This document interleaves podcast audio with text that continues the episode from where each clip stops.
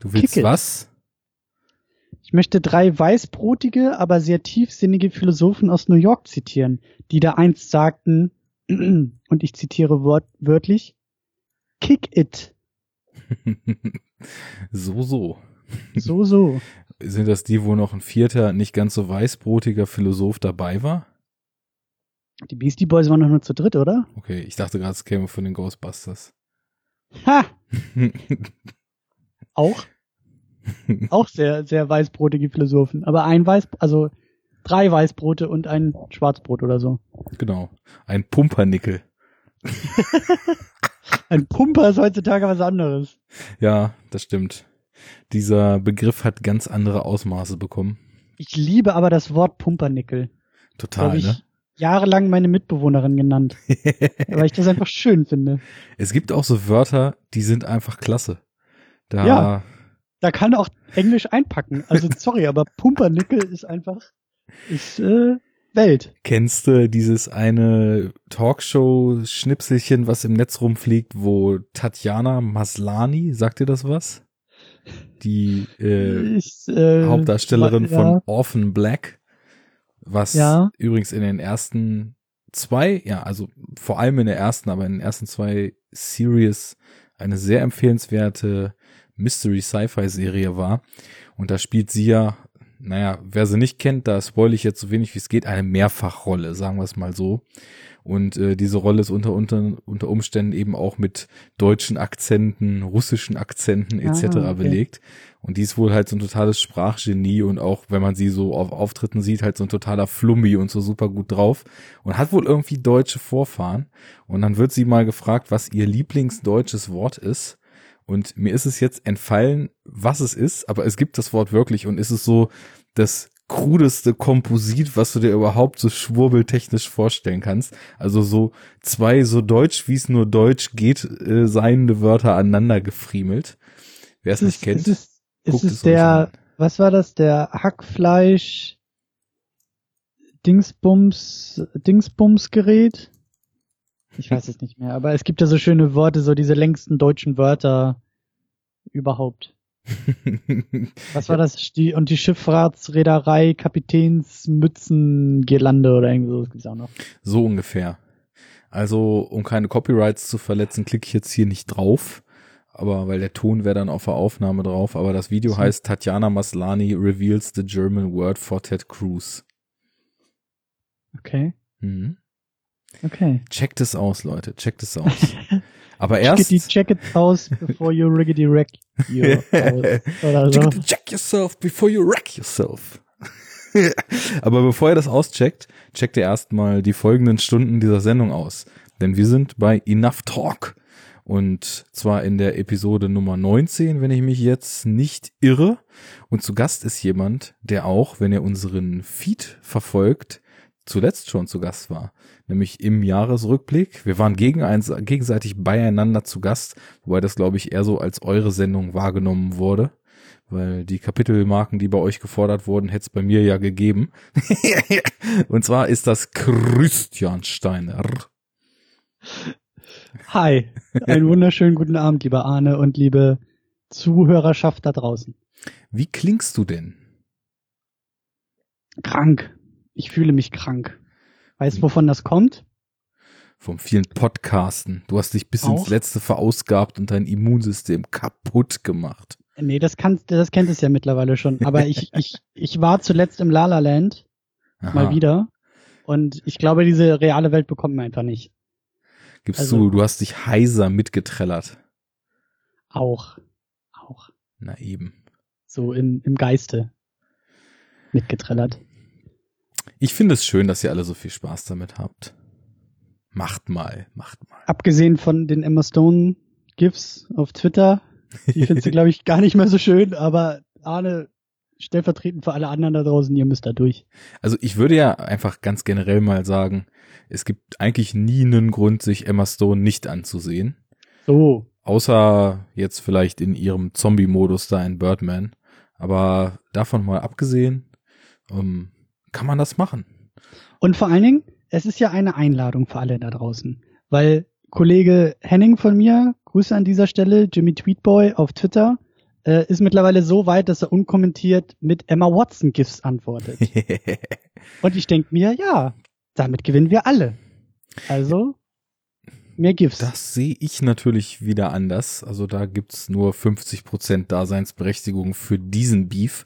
Aber das ist dann ungefähr so, äh, Emma Watson und Emma Stone GIFs gegeneinander zu feuern, ist ungefähr so wie äh, Who's the most boring Chris zu fragen. Ne? Es bietet sich an. Ja, aber das eine ist konstruktiv, das andere ist destruktiv. Und destruktiv mag, magst du nicht. Nee, ich bin so ein lieber Typ. Und deswegen ja. wirst du heute in die Anti-Haltung gehen. ja, scheiße. Können wir nochmal neu ansetzen? das geht nicht. Das geht hier so. ungefiltert in die Welt raus. Und äh, um dem Ganzen trotz fehlendem Filter mal ein bisschen Richtung zu geben, werde ich jetzt einfach mal kurz verkünden, worum es hier geht. Ich habe ja eben schon gesagt, wir hatten den Jahresrückblick gemacht. Wer den nicht gehört hat, äh, erstmal natürlich Shame on you, weil das war natürlich ein quasi episches Roundup des deutschen Veröffentlichungsfilmjahres 2016 mit vielen Abschweifungen, vielen Meinungen, vielen Empfehlungen, viel ja. Freude und ein bisschen Wut. Und, ähm, Absolut. Ähm, Man erzählt sich auch auf der Straße, dass die Episode eigentlich auch in die Top 15 besten Liste aller Podcasts aller Zeiten ever hätte wandern müssen. Aber ich glaube, dass diese Liste schon angestellt wurde, bevor wir diesen Podcast gemacht haben. Also so. Das wird's gewesen sein, denke ich. Ja. Ähm, aber das wer das gehört hat, ja, denke ich auch. Und wer das gehört hat, äh, der wird dem zustimmen und der wird wissen, da war nach dreieinhalb Stunden Sendezeit oder was wir da runtergerockt haben. Ich meine, gut, äh, die die Jungs und Mädels äh, von, glaube ich, sind Jungs und Mädels. Ich habe die Folge jetzt nicht gehört. Von Welle Nerdpol haben den Jahresrückblick in nur zwölf Stunden geschafft. Also von daher ähm, sind wir mit dreieinhalb noch gut dabei gewesen. Wir sind aber trotzdem nicht zum Schluss gekommen. Nee, und ich glaube, daran erkennt man noch, dass es eine Second Unit war. Weil Enough Talk fängt nach dreieinhalb Stunden erst an. Und bei Second Unit gehen da schon langsam die Lichter aus nach dreieinhalb Stunden. Deswegen. Ich war auch gerade warm, als wir durch waren, muss ich sagen. du hast einen Schluss machen müssen, Arne. Das stimmt. Und äh, ich musste es wieder gut machen, indem ich dich ranholte, um heute über die ursprünglich noch offenen Themen zu sprechen, was wir jetzt auf ein Thema runtergeschrumpft haben. Wir wollen über Netflix den ultimativen Streaming-Player innerhalb der letzten Jahre völlig auf den Schirm geschossen. Everybody has Netflix, everybody wants Netflix and everybody loves Netflix. Or not. ja, ähm, wir kamen da ja so ein bisschen drauf, weil Netflix ja irgendwie davon mal abgesehen, dass es halt ein großer Streaming-Dienst war, in den letzten Jahren doch seine Position und wenn man sich ein bisschen damit befasst, glaube ich, würde keiner widersprechen, eben auch seine priorisierte Ausrichtung ziemlich verändert hat und das nicht unbedingt jedem und speziell Leuten, die sich sehr gern mit Film und äh, intensiv mit und in die Tiefe mit Filme fassen, so wirklich gut aufstößt. Ähm, da wollen wir heute mal ein bisschen reintauchen. Ich habe Bock drauf. Ja. Ich habe im Vorfeld ein bisschen mich mit dem Thema befasst und habe gemerkt, ey krass, man kann echt endlos lesen, weil das ist irgendwie mehr als einfach nur über das Angebot einer Company oder eines Streaming-Dienstes zu sprechen, sondern ich finde fast, und dann kommen wir später dann bestimmt noch drauf, dass man irgendwie ja fast schon so soziologisch allgemeingültige Tendenzen an der Entwicklung von Netflix wiederfinden kann. Ja. Also das, was bei Netflix. Da sind wir, Ach so, ja, sag, sag. Ja, und da sind wir für mich eigentlich auch schon bei einem der größten Probleme bei dieser ganzen Geschichte. Netflix ist mehr als ein Unternehmen. Jo. Netflix ist mehr als eine Technologie. Und Netflix ist auch mehr als ein, eine Innovation. Mhm. Es ist irgendwie alles zugleich. Und Du hast es schon so ein bisschen angedeutet. Ich werde hier, glaube ich, also nicht nur, weil ich irgendwie erkältet bin, Kopfschmerzen habe, irgendwelche Pillen geschluckt und Tee getrunken habe, aber ich werde, glaube ich, auch ein bisschen auf den Tisch hauen müssen.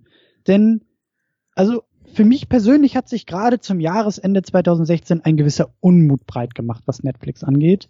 Und das ist, glaube ich, so mein Antrieb bei dieser ganzen Diskussion. Das müssen wir ein bisschen auseinanderdröseln, weil so ein Tweet dafür einfach nicht reicht.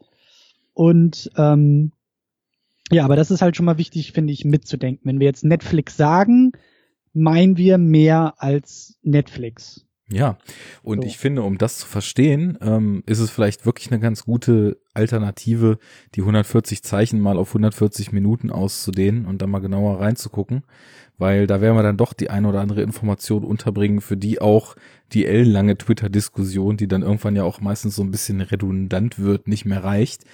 Ähm, ich würde aber, glaube ich, auch das Ganze extrem daran festmachen, dass Netflix eben nicht für jeden dasselbe ist und einfach Mhm. mal die Frage stellen, was ist Netflix überhaupt aus einer ganz persönlichen Sicht?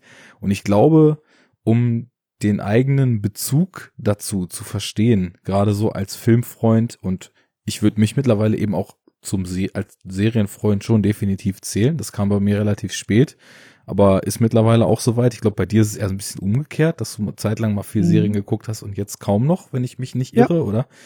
Und ähm, ja, dass, dass man einfach, dass wir vielleicht erstmal abstecken, was äh, hat Netflix eigentlich so in unserem Werdegang, in unserer Entwicklung und in unseren letzten Jahren als Filmliebhaber, äh, potenzieller Filmsuchender nach, nach inter interessanten Geschichten und so weiter, was hat Netflix da für eine Rolle gespielt? Wie sind wir da drauf gekommen und so weiter? Das, Mhm. weil bei mir war es recht spät, aber ich würde dir vielleicht erstmal ähm, den, die, den Staffelstab in die Hand geben und erstmal vielleicht dich ein bisschen ausholen lassen, wie du zu Netflix gekommen bist. Tamino nennt es immer den Erzählsack weitergeben. Was ich sehr schön finde. Ich glaube, das hat man im Kindergarten immer so gesagt. Ja, Arne, hast du eine Minute oder drei oder zehn oder Dafür sind wir 50? da. Dafür schön. sind wir da. Ich fange mal, ich fange mal wirklich, ich fange mal, äh, Opa erzählt jetzt irgendwie aus der Zeit vorm Krieg. Ja, Ich da, kann mich in dran die erinnern. wollen wir rein, in die wollen wir Ich- rein. Ich kann mich nämlich dran erinnern, das ist wirklich schon so, also ich bin seit 2005 erst online. Mhm. Und ich kann mich dran erinnern, 2006 habe ich mir mein MacBook gekauft. Mein, mein wunderschönes Plastik-MacBook. Mhm. Und ich habe schon damals angefangen, so 2006, 2007, ähm, mich mit dem Thema zu beschäftigen, wie schmeiß ich mein Fern, also wie schmeiß ich die Fernsehkomponente metaphorisch aus meinem Fernseher raus, weil dit, was da draußen ausgestrahlt wird und uns alle verblödet, das will ich nicht, das brauche ich nicht. Und wie sorge ich dafür, dass über dieses Internet und über diesen Computer Bewegbildinhalt auf meinen Fernsehmonitor gelangt. Mhm. Und das ist wirklich schon zehn Jahre, ich meine 2007, das ist wirklich schon zehn, elf Jahre her, dass ich daran rumgebastelt habe mit Adaptern. Und ich kann mich dran erinnern, da hatte damals äh, Apple auch noch dieses, na wie hieß denn das noch? Da gab es so ein, so ein extra, so ein extra Präsentationsmodus auf den, auf den Mhm. Geräten, ähm, wo du dann irgendwie per Tastenkombination wie so eine Art DVD-Menü, also wirklich auch noch mit Fernbedienung waren die Dinger damals ausgestattet. Ähm, ich weiß gar nicht mehr, wie das heißt, haben sie dann nach ein paar Jahren auch wieder rausgeworfen. Aber du konntest das Ding wirklich aus der Entfernung bedienen mit Fernbedienung. Jeden Mac. Und hattest da eben so eine eigene Oberfläche, die dann sozusagen iTunes abgezapft hat. Und das, was du da eben an Fernsehserien und Filmen bei iTunes irgendwie drin hattest, das hat er dir dann auf den Monitor geworfen, ohne dass du da irgendwie in iTunes selber rein musstest. Mhm. Und damit habe ich schon rumgespielt. Ich habe da wirklich durch mein, durch mein Zimmer dann irgendwie so 10 Meter Kabel gelegt, irgendwie ein Audio und Video und hatte damals noch einen Röhrenfernseher und kein HD-Gerät. Und das war alles noch sehr, sehr äh, krude und sehr, sehr äh, handlich gemacht und gebaut. Aber die Grundidee von dem, was Netflix heute macht, nämlich ich will, dass da was aus dem Internet auf Knopfdruck an meinen großen Monitor kommt. Das habe ich mir da schon versucht selber zu bauen. Und ich habe auch schon davon geträumt, das muss doch alles irgendwie mal einfacher gehen und wie schön wäre es und warum sind diese einzelnen Episoden bei iTunes immer so teuer von so einer Serie und die Filme, die sind auch alle irgendwie doof, weil mit Kopierschutz und das ist irgendwie alles nicht so das Wahre. Aber da soll die Reise hingehen. Und das dann ich spannend. dann habe ich halt, ja, ich als komm später Netflix losging, relativ, also noch vor dem Deutschlandstart habe ich mir da das US-Ding geholt. Aber da musst du ein Und- bisschen präzisieren, weil als Netflix losging, ist eine sehr, sehr schwammige Aussage. Ähm, und vor dem Deutschlandstart heißt ja quasi vor, vor zwei Jahren. Ähm, deswegen, also ich meine, Netflix hat ja in USA seit 2007 das Streaming im Angebot. Und Ja. Ich Los ging mal- Netflix aber ja 98 schon in den USA als, als Ja, Online-Videothek. Ja, die Online-Videothek-Geschichte da per Post und so, das, ist ja klar, dass wir das ausklammern. Aber ja, ne, auch zum Thema, was ist eigentlich, was, was meint man, wenn man Netflix sagt? Natürlich könnte man das auch mitmeinen, aber das ist gar nicht ähm, äh, das, was ich meine. Ich guck gerade mal nach. Ich meine nämlich irgendwo gelesen zu haben, dass man nachgucken kann, äh, hier bei Netflix, was denn so, also dass man die eigene Streaming-Historie sich anschauen kann. Da müsste du jetzt ja eigentlich scrollen. irgendwo. Ja, ich, ich, ich habe ja Zeit. Wir sind ja hier bei Enough Talk. Jo. Übernimm du mal. Erzähl du doch mal, wie du denn zu Netflix gekommen kann Du hast glaube ich auch schon mit US angefangen, Also oder? ich, ich übernehme ähm, da einfach direkt mal. Ich, äh, du musst auf mein Konto klicken und dann gehst du auf, was sie sich angesehen haben. Ganz so, jetzt einfach. ist das hier alles auf Englisch. Da muss ich gucken, Viewing Activity. Oh mein Gott, das ist alles auf Englisch. so, Das heißt, äh, du Oh bist Gott, jetzt, jetzt mittlerweile immer noch da rein gevpnt. nee, nee, das, ich habe das auf Englisch eingestellt. 2012. Okay. Der erste Film war Limitless. Darf ich das Mhm. sagen? Ist das peinlich? Nee. Ist okay. Nö. Ich finde, wenn man Film, sich für einen? Science-Fiction-Film interessiert, egal wie vielversprechend oder nicht vielversprechend der nun auch immer erscheinen wird, kann das schon mal per Definition nicht peinlich sein. Sehr schön. Gut, ich finde es total interessant, wie jetzt so dieser Weg überhaupt dazu kam, sich mal damit zu befassen, weil bei mir ist das nämlich völlig anders. Ähm, ich, ich wollte gerade noch mal kurz zwischenhaken. Wo hast du denn damals gewohnt, als du mit deinem MacBook schon versuchtest, irgendwie aus dem Internet dein Programm auf den Fernseher zu kriegen und möglichst ortsungebundene Quellen wie das Netz eben für deinen deinen äh, Genuss von von Inhalten zu nutzen? War das noch in Husum oder war das schon? Ja. Das war noch bei Mama. Hm. Da habe ich noch zu Hause gewohnt. Das war noch kurz vorm Studium. Ja, das ist nämlich ein ganz entscheidender Punkt, weil bei mir war es halt so, ich meine, Braunschweig ist jetzt auch keine Riesenstadt, aber wenn man sich mal so an Anfang dieses Jahrtausends oder auf 2005 zurückdenkt, da waren ja klassische Videotheken noch nicht gestorben, sondern für mich hatte, also ich bin schon immer ein Videothekengänger gewesen, noch so in der Spätvideo, Früh-DVD-Zeit ging das langsam los, dass halt grundsätzlich, also ich entweder ins Kino gegangen bin oder mir DVDs äh, oder am Ende, am Anfang eben noch Videos in der Videothek ausgeliehen habe. Und ich glaube, das setzt auch für die eigenen Mittel und Wege, so solche, solche Inhalte sich eben zu besorgen, total den Ton. Denn für mich war dieses Modell erstmal über Jahre und also sogar über Jahrzehnte das Praktikable und das Mittel der Wahl. Ich bin halt in die Videothek gegangen, ich habe geguckt, was gibt es da so. Damals habe ich mich, kann ich auch ganz offen sagen, also nicht im Ansatz so intensiv mit Filmen beschäftigt wie jetzt. Ich hatte halt schon so einen kleinen Spleen für Genresachen, Sci-Fi, Horror etc. hatte ich Bock drauf, bin allein oder mit Leuten in die Videothek gegangen, habe mir die Sachen ausgeliehen. Und ich bin das wirklich sehr lange geblieben, dieser Videothekenkunde. Ich habe dann von, ja, wann war das? 2006 bis 2011 oder 2007 bis 2012, irgendwas den Dreh, habe ich quasi genau zwischen zwei Videotheken gelebt, Mhm. die Luftlinie jeweils in die andere Richtung 500 Meter entfernt waren. Und das war sogar noch so, dass die eine davon mehr oder weniger, was das Preismodell betraf, so eine Discount-Videothek war. Da konntest du dir so eine Jahreskarte shoppen. Die kostete aber auch nur 20 Euro. Und wenn du die hattest, zahltest du für DVDs und ich glaube sogar auch für Blu-rays, als die neu waren, nur 50 Cent pro Kalendertag, ne? Also ich habe wirklich schlecht. alles, was ich sehen wollte, habe ich über diese Videotheken bezogen. Und der Gedanke, dass ich, also ich, ich kannte ja Streaming auch und so weiter, ne? Es sind ja so 2006, 2007, so kurz nachdem YouTube hochkam oder vielleicht sogar schon Mhm. früher, ich habe das nie in so großem Maße betrieben, kamen ja diese ganzen Divix und Blue sonst was, also diese ganzen Kino-TO-Vorläufer hoch, ne? Und bevor Mhm. das so durchreguliert wurde, konntest du ja plötzlich so in der Entwicklung von wenigen Monaten so gefühlt jeden Film einfach im Internet dir so umsonst angucken. Und es gab auch noch gar, gar kein Gefühl dafür, dass das halt Piraterie ist und so weiter. war ich nie so der Fan von, hatte halt so gewisse Kumpels, die da sehr aktiv waren. Insofern war mir halt schon so bewusst, okay, also die technische Möglichkeit und die technische Infrastruktur, um sich im Netz irgendwie einfach einen Film anzuklicken und den dann über einen Monitor flackern zu lassen, ohne eine Disk einzulegen, ist halt da, ne? Also ich meine, klar, Downloads kannte man ja schon, diesen direkten Stream ohne irgendwas noch zu ziehen und so, war mir schon bewusst, aber hat mich einfach nicht interessiert, weil ich halt quasi, ich war gesättigt, ne? Also das in dem Sinne, dass ich die, bis ich diese Videotheken durchgehabt hätte, hätte ich da bis heute mir noch Sachen ausleihen können, weil die hatten große Klassikerabteilungen, die hatten halt eben das, was Videotheken haben. Quasi vom Anfang der DVD an ähm, so gut wie alles mitgenommen. Die Sachen, die nur so gar nicht geliehen wurden, irgendwann ausgeliehen, aber trotzdem ein Riesenangebot aus tausenden von Filmen und das auf zwei Seiten meiner Straße sozusagen.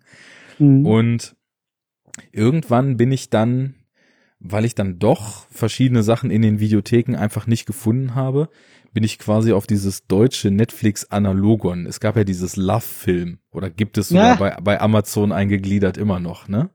Und das war ja im Endeffekt genau der Klon von dessen, was Netflix da gemacht hat. DVD-Versand. Wie, hieß denn, wie hieß denn noch der andere da? Aus, aus Frankreich, von, von Vivendi, glaube ich. Watch Ever. Ja, ja, ja. Watch Ever. Ja, ja, ja, ja. Genau. Ich, ich hole noch mal weiter aus. Das kommt nämlich alles noch in der Auflistung. Also ich habe erstmal für den DVD und Blu-ray-Versand mir dieses Love-Film geholt, ne? Also wirklich für den physischen, du hast da DVDs genau. ausgeliehen, eine Scheibe bekommen, per Post eingelegt, wieder zurück. Zurückgespult oder hast du nie zurückgespult? ja, genau. Ich habe die DVDs noch auf, auf dem Bleistift aufgespießt ja. und habe die noch ein bisschen kreisen lassen, damit sie auch wieder am Sonst Anfang musst waren. du Strafe zahlen, ne? Auf jeden Fall. Und das kann teuer werden, ne? Das, ja. nee, ähm, es, es war halt, und das ist, glaube ich, schon so ein bisschen stellvertretend dafür, wie ich heute auch Streaming-Portale nutze. Ich bin nie also oder relativ früh ging das los, dass ich dann, als ich mich mehr mit Film befasste, wusste, okay, ich will das und das sehen. Dann bin ich zur Videothek gegangen, habe gefragt, habt ihr das?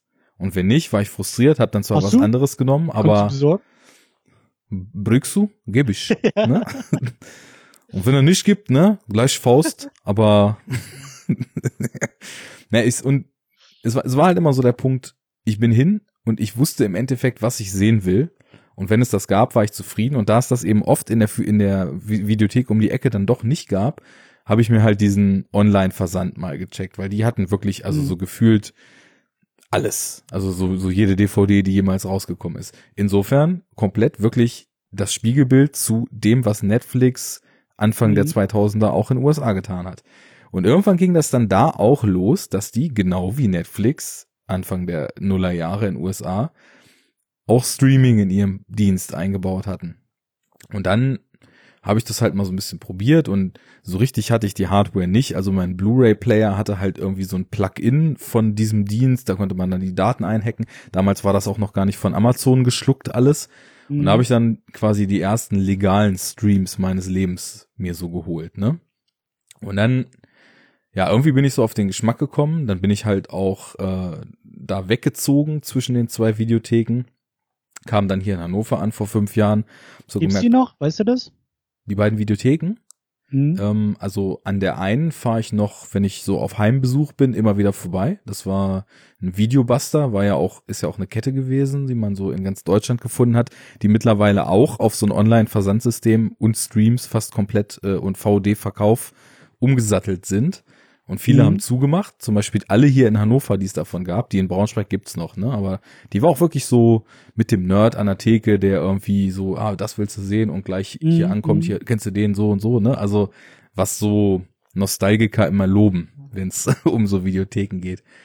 Auf jeden Fall, ja, bei Love Film dann quasi Streaming kennengelernt und dann so gedacht, okay, das ist cool. Ähm, ich gucke jetzt einfach mal ich weiß nicht, in irgendeinem Testabo oder so, ich check jetzt einfach mal, wie die, wie Watch Ever so funktioniert.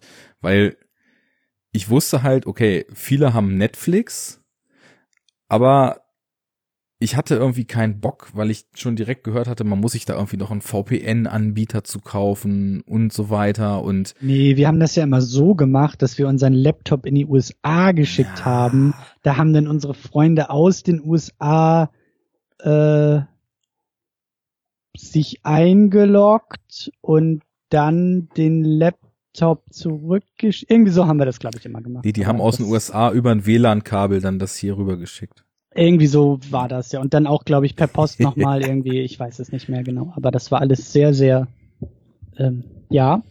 Ja, auf jeden Fall hatte ich dann eine Zeit lang Watch Ever und dieses Love-Film halt noch so parallel.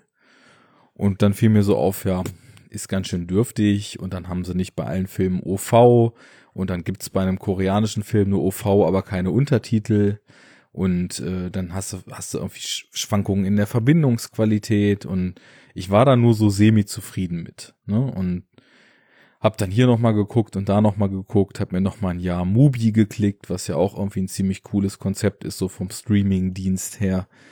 Aber irgendwie war das alles nicht so das Gelbe vom Ei. Und dann ist, und das muss irgendwie im späten 2014 gewesen sein, wenn ich mich nicht irre, dann ging halt diese globale Netflix Takeover Geschichte los. Und da war eben Deutschland ja auch so eine der ersten ja, man kann schon fast sagen, in einer der ersten Wellen enthalten, ne, wie Netflix sich so die ganze Welt erschlossen hat. Und das hatte mir irgendwie ein Kumpel erzählt und ich dachte, ach komm, weißt du was? Ich, ich klick mir da jetzt auch den Testaccount einfach mal und guck mir das mal an, was da so bei rumkommt. Weil ich hatte im Vorfeld dann schon noch gecheckt, dass diese Option eben auch den US-Katalog abzugreifen mit entsprechenden technischen Mitteln, dass das halt nach wie vor besteht. Und dann dachte ich, warum nicht? Guck ich mir mal an. Und ja, dann, dann war ich an dem Punkt, wo ich es genutzt habe. Und da würde ich den Ball jetzt erstmal wieder zurückspielen, weil das, das, dass man es genutzt hat und was die Gründe waren, es zu nutzen, ist natürlich der eine Punkt. Was man sich davon versprach, ist der andere. Und da bin ich relativ neugierig jetzt, was so dein Anspruch oder deine Hoffnung am Anfang an, an Netflix waren, als du es genutzt hast. Das ist eine sehr gute Frage. Ähm, ich glaube äh, auch irgendwo das Spielkind in mir, was das ausprobieren wollte. Mhm. Aber wenn ich mir das jetzt auch so ein bisschen in dieser Historie angucke, klar, ich habe dann auch noch mal hier irgendwie eine Serie und da noch mal eine Staffel irgendwie nachgeholt. Aber es sind vor allen Dingen Filme. Mhm. Filme gucken. Und das ähm, spiegelt sich auch so ein bisschen mit dem mit dem Podcast, also mit der Second Unit, die im, ich glaube, April 2012 gestartet ist. Und wenn ich das richtig sehe, habe ich im Januar 2012 mir Netflix geholt. So, und das Jahr 2012, und das war auch einer der Gründe für den Podcast, bestand auch aus einem, aus einem gewissen Vorsatz, mehr Filme zu gucken. Mhm. Ne? Und in dem Moment, wo du jede Woche irgendwie dich dazu äh, zwingst, über einen Film zu reden, musst du auch irgendwie mindestens einen Film geguckt haben in der Woche. Also passt ja wunderbar. ja. Und in die Richtung ging auch Netflix, dass ich halt wirklich sage, ja, wie geil ist das denn? Ja, Netflix hat auch schon immer so funktioniert, dass es dieses, dass es diesen rotierenden Katalog gibt und eben nicht den festen Katalog. Ne? Und da kann ich auch wunderbar mit leben, dass Filme kommen und gehen. Ähm, ja, warum nicht? Kein Problem damit, weil in der Regel bei Filmen, finde ich, geht's auch wunderbar. Ich gucke einen Film und in der Regel, also dafür ist Streaming für mich da, zum Gucken und dann ist gut. Ja, da brauche ich nicht, ne, es gibt Sachen, die müssen als DVD bei mir ins Regal wandern.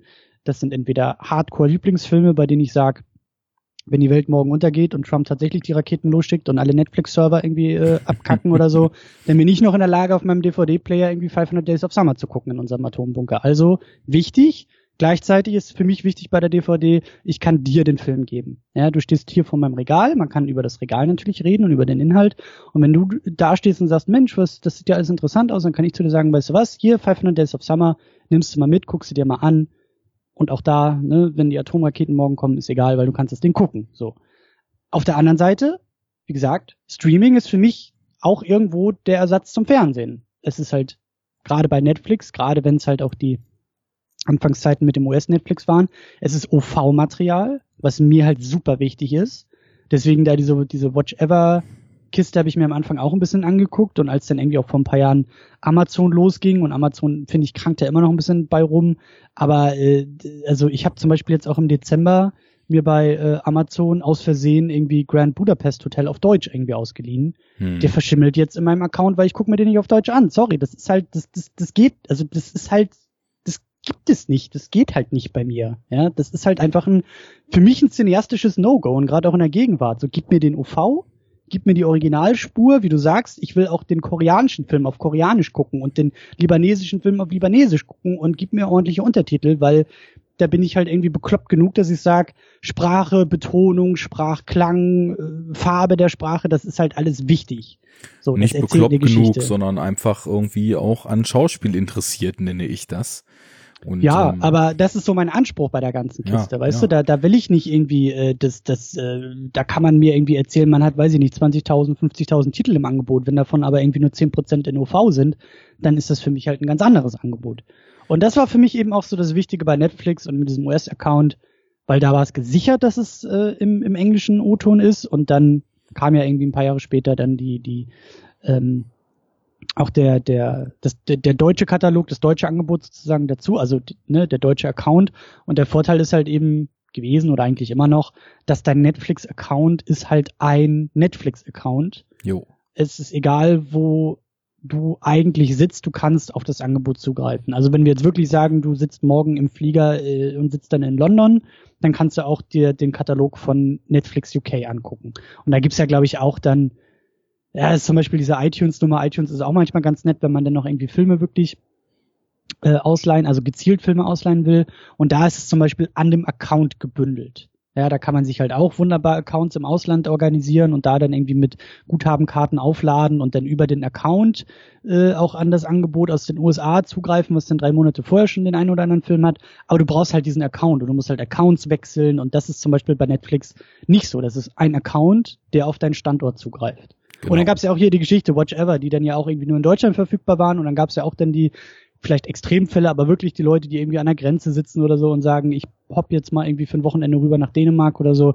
Ja, kannst vergessen deinen Film. So, dein, dein, dein, dein Bezahlangebot, dein Bezahlstreaming läuft halt einfach ja, dann nicht. Musste nicht mal so sein, wenn du nah genug an der Grenze gewohnt hast konntest halt auch einfach mal irgendwie durch, durch Auswürfelung des Zufalls falsche IP zugewiesen bekommen und warst dann plötzlich ja. im eigenen Land geo geblockt, ne?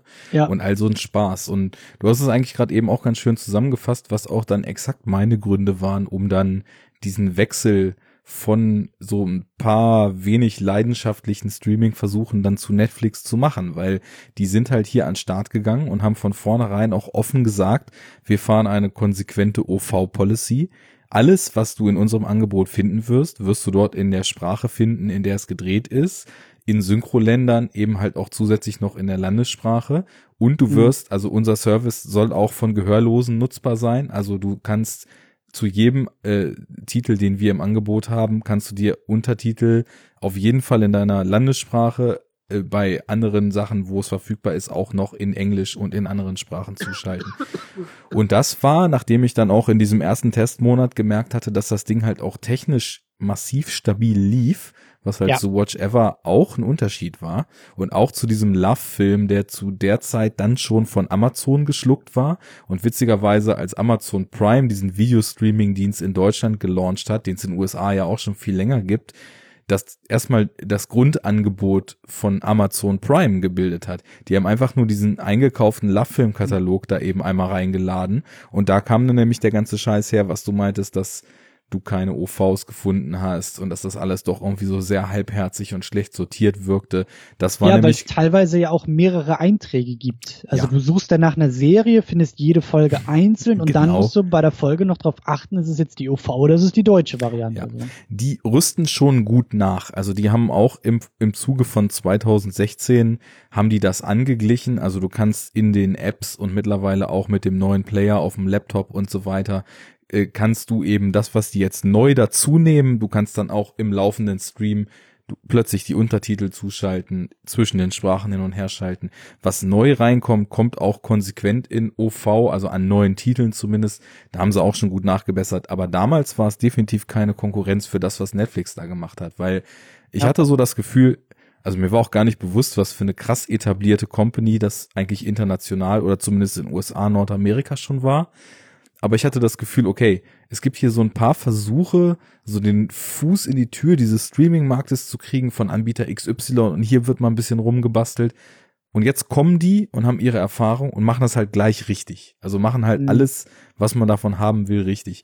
Und diese ganzen Argumente, die du gesagt hast, äh, ich, man muss halt bei mir noch so dazu sagen, so mit meinem Umzug und kurz vorher, als ich dann so angefangen hatte, bisschen weniger langsam in Videotheken zu gehen, also hier in Hannover dann auch, weil es keine mehr gab, ne? da hatte ich auch dann witzigerweise zu dem Zeitpunkt, wo die meisten Leute damit aufgehört haben, sich halt irgendwie noch so DVD oder Blu-ray-Sammlungen anzulegen, habe ich erst damit angefangen, ne? Und eben mhm. auch so wie du meintest, so ja, wenn jetzt irgendwie Server XY platt geht oder irgendwie draußen Giftgasanschlag ist, dann will ich trotzdem den Film halt noch gucken können und daraus ist mittlerweile jetzt auch weit mehr gewachsen, aber das war so der Grundgedanke dabei und deswegen habe ich von vornherein immer so gedacht, dieses Streaming, das ist für mich nur so ein nettes Beiwerk, also weil ich mhm. werde nie alles, was ich sehen will, weil es wurde auch damals schon so ein bisschen kryptischer und so ein bisschen abseits so von dem großen und lauten Ding, was halt im größten Saal im Kino läuft ich werde das sowieso nie alles an einem Ort finden. Das heißt, ich hatte das Gefühl mit meinem Geschmack. An einem Streaming-Ort meinst du vor allen Dingen. Ja, genau, genau. Ich hatte das Gefühl, mit meinem Geschmack bin ich eh so aufgestellt, dass ich mich immer aktiv küm kümmern muss und auch ein bisschen Arbeit reinstecken muss, um die Sachen, die ich sehen will, mir überhaupt zu besorgen, sie zu finden, rauszufinden, wo gibt es sie und so weiter. Damals gab es ja auch noch keinen, wer streamt ist und so. Und insofern, ich bin von vornherein daran gegangen und habe gesagt, das ist für mich so eine nette Ergänzung. Ich hatte halt auch gerade Bock, so ein paar mehr TV-Serien zu gucken. Hab gesehen, okay, da ist Netflix so ganz gut aufgestellt. Den HBO-Kram gibt's nicht, aber ansonsten halt ziemlich viel. Ähm, und dachte dann so, okay, als die gelauncht sind, das deutsche Angebot ist schon ziemlich dünn. Das war mir auch bewusst. Das war mir aber erstmal egal, weil ich dachte, das, was ich da finde, das reicht mir erstmal. Das kann ich in der Form sehen, wie ich möchte. Und dann schaue ich einfach mal so als Experiment und guck dem mal beim Wachsen zu und habe so gesagt, okay, das läuft so ganz gut und ich habe jetzt hier mir Serien rausgesucht und so weiter, da bin ich bestimmt ein halbes Jahr mit beschäftigt und ich mhm. schaue mal, wie es dann aussieht. Und ich merke seitdem, das vielleicht so ein bisschen ins Jetzt führt, natürlich, wenn ich mir jetzt meine Watchlists angucke, ein Bruchteil dessen, auf das ich Bock habe, finde ich tatsächlich bei denen im Angebot, als man noch VPN konnte. In USA sieht's ja wesentlich besser aus, so auch mit dem Filmangebot, gerade was so ein bisschen unbekanntere Sachen betrifft. Aber klar, das, das, das ist nie vollständig und das ist nie auch nur irgendwie ein zufriedenstellender Anteil. Aber da ich sowieso von vornherein daran gegangen bin und gesagt habe, gut, Netflix wird eh niemals meinen kompletten Geschmack abbilden. Es wird nicht möglich sein, dass ich nichts anderes mehr brauche als das, hat mich das irgendwie nie so gestört. Was für mich noch wichtig ist und auch als Brücke in die Gegenwart funktioniert, ist die Marke. Netflix, also als ich auch angefangen habe mit dem ganzen Kram, da war Netflix noch der Rebell. Netflix war so der Underdog, der, wie du sagst, alles richtig gemacht hat, in die richtigen Komponenten investiert hat, wie zum Beispiel Technik, mhm. also Streaming-Technik. Mhm. Ähm, die Qualität auch heute noch, also was Netflix, da gibt's ja dann auch alle halbe Jahr irgendwie so ausführliche Technikartikel, äh, Kulturartikel, die halt irgendwie auf diesen ganzen Hintergrund äh, ähm, so ein bisschen abschießen. Zum Beispiel hat Netflix das irgendwie, ich weiß gar nicht mehr, wie das heißt, die haben da so ein Algorithmus, glaube ich. Irgendwas mit Monkey oder so heißt der, glaube ich. Der ist dafür da, das eigene System zu torpedieren. Das ist eigentlich so, ein, so eine Art Störfaktor, mit dem sie halt testen, wie gut das Ding eben im Ernstfall läuft Mhm. Und bei Netflix ist es halt zum Beispiel so, ähm, also was, was, was ich da irgendwie so in dem Kontext gehört habe, die setzen halt wirklich alles auf den Stream. Also bevor, also ne, dieser, dieser, dieser Störbot ist zum Beispiel dafür da, dass halt irgendwie Komponenten wie, weiß ich nicht, Titelbilder fallen irgendwie auf dem Server aus oder so. Ist egal, der Stream läuft immer noch. Ja. Mhm.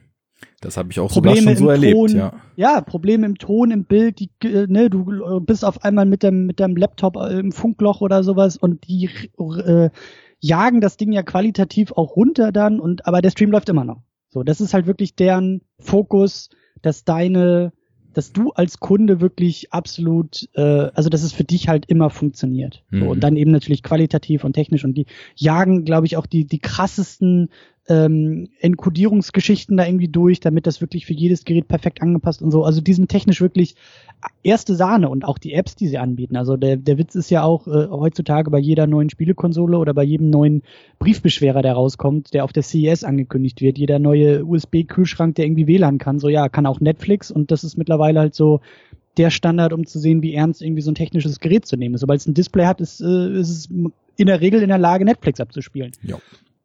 Und das ist halt eben auch so für mich, also zu Beginn war das halt geil. Zu Beginn war Netflix, er war, Netflix hat sich ja auch angekündigt als wir schießen hier nicht nur irgendwie, wir sind hier keine Konkurrenz zu YouTube, wir sind keine Konkurrenz zur Videothek, wir sind keine Konkurrenz zum Fernsehsender, sondern wir sind Konkurrenz zu allem. gleichzeitig. So. Mhm. Und das war schon geil. Also dieses Auftreten auch und dann auch so dieses, dieses, ne, sie haben diese ganzen Versprechen dann ja auch eingelöst und das war wirklich so, das, das, ich weiß nicht, ob dir das auch so ging, aber zu Beginn habe ich schon gespürt, wow, hier ist wirklich ein Paradigmenwechsel und er ist spürbar und er ist geil und wir sind endlich in der Zukunft angekommen. Ich glaube, das ging mir nur bedingt so, weil, wie gesagt, ich kam da sowieso erst relativ spät zu. Ich kam da auch unter anderen Vorzeichen zu, weil ich habe mich am Anfang halt eben einfach nur so nebenbei auf dieses deutsche Angebot verlassen. Ähm, Mhm. als ich dann das erste Mal in USA reingeschaut habe, bin ich tatsächlich auch noch mal ein bisschen rückwärts umgefallen, weil vorher war es für mich überhaupt gar nicht denkbar, dass eine Streaming-Plattform auch nur ein einigermaßen anständiges Angebot hat. Das klingt jetzt ein bisschen komisch, weil ich sie ja vorher auch genutzt habe, aber halt immer nur, um sich selektiv mal zwei, drei Filme im Monat rauszupicken, zu Zeiten, wo ich auf jeden Fall jeden Tag einen geguckt habe und Mhm. ähm, immer so unter dem Gedanken, ja, was soll's, ey, das kostet acht Euro im Monat, ne? Da guckst du drei Filme und hättest in der Videothek mehr Kohle gelöhnt. Ähm, Mhm. Das ist ganz praktisch. Ähm, du kannst einfach auswählen, angucken, bist durch damit, kannst irgendwie auch einfach mal sagen, okay, hab jetzt hier im Wohnzimmer keinen Bock mehr, chill mich ins Bett, guck auf dem Lappi weiter, obwohl da eigentlich kein Blu-ray-Player steht, den du bräuchtest und so Stimmt, weiter. das, das, das war für mich auch ein sehr, sehr äh, wichtiges Argument, dieses ähm, weg vom physikalischen Medium und damit auch ähm, ja überall, also ich brauche nur Zugang. Ja. Ich brauche ein Gerät und ich brauche irgendwie einen Internetzugang und schon habe ich mehr oder weniger meine meine Bibliothek, mein mein mein ne, mein mein Medienkonsum einfach dabei. Mhm. So, das war das, was viele heutzutage mit Musik so machen. Musikstreaming ist ja auch ein Riesending. Da habe ich zum Beispiel überhaupt kein Interesse dran, also wirklich gar nicht. Ähm, da bin ich echt irgendwie der, der obskure Typ, der sagt, ich kaufe eine MP3 und dann ist es meine und die ist für immer meine. Aber ähm, und bei, bei, bei Film hat sich das eben dann auch so wegbewegt vom, vom physikalischen Medium.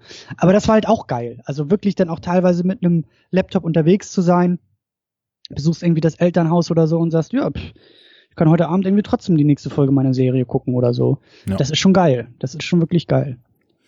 Ja, definitiv. Das, das war schon was anderes. Ähm, hat natürlich auch, und das ist vielleicht auch ein ganz interessanter Punkt, Filme gucken auf so eine gewisse Art und Weise entritualisiert. Also für mich Mhm. zumindest. Weil Mhm.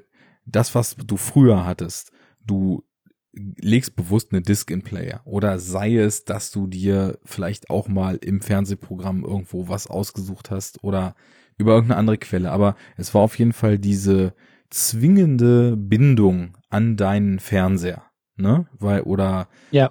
Das andere Medium deiner Wahl. Und wenn du die DVD in den Laptop gesteckt hast und sie da geguckt hast, ist ja egal. Aber ähm, so dieser Akt des noch ein paar Handgriffe ausführen und dann eben so sich in den Film reindenken und den Film Dann genießen. erstmal zwei Minuten diese Kack-Anti-Piracy-Trailer über sich ergehen lassen, die man nicht wegklicken kann. Dann kommt die Werbung auf der DVD, die du teilweise nicht wegklicken und kannst. im Dann ist Menü, wo die Tasten und nicht dann- reagieren, weil es Genau. irgendwie eine Billigproduktion ist, dann irgendwie noch dahin zu kommen, die richtige Sprache auszuwählen. Ja, ja, ja. Absolut. Wir freuen uns doch alle über dieses Medium. ja, ähm, und, und da ist man eben dann natürlich viel mehr in eine Richtung gekommen, egal wo du bist, egal wie, liegt da ein WLAN, äh, guckst halt eben mal zwischendurch einen Film. Ja, reicht die Zeit noch, egal, ich fange jetzt erstmal an, die letzten 20 Minuten gucke ich dann woanders und so weiter. Ne? Also Ja. das hat schon Sehgewohnheiten auch verändert, muss ich sagen.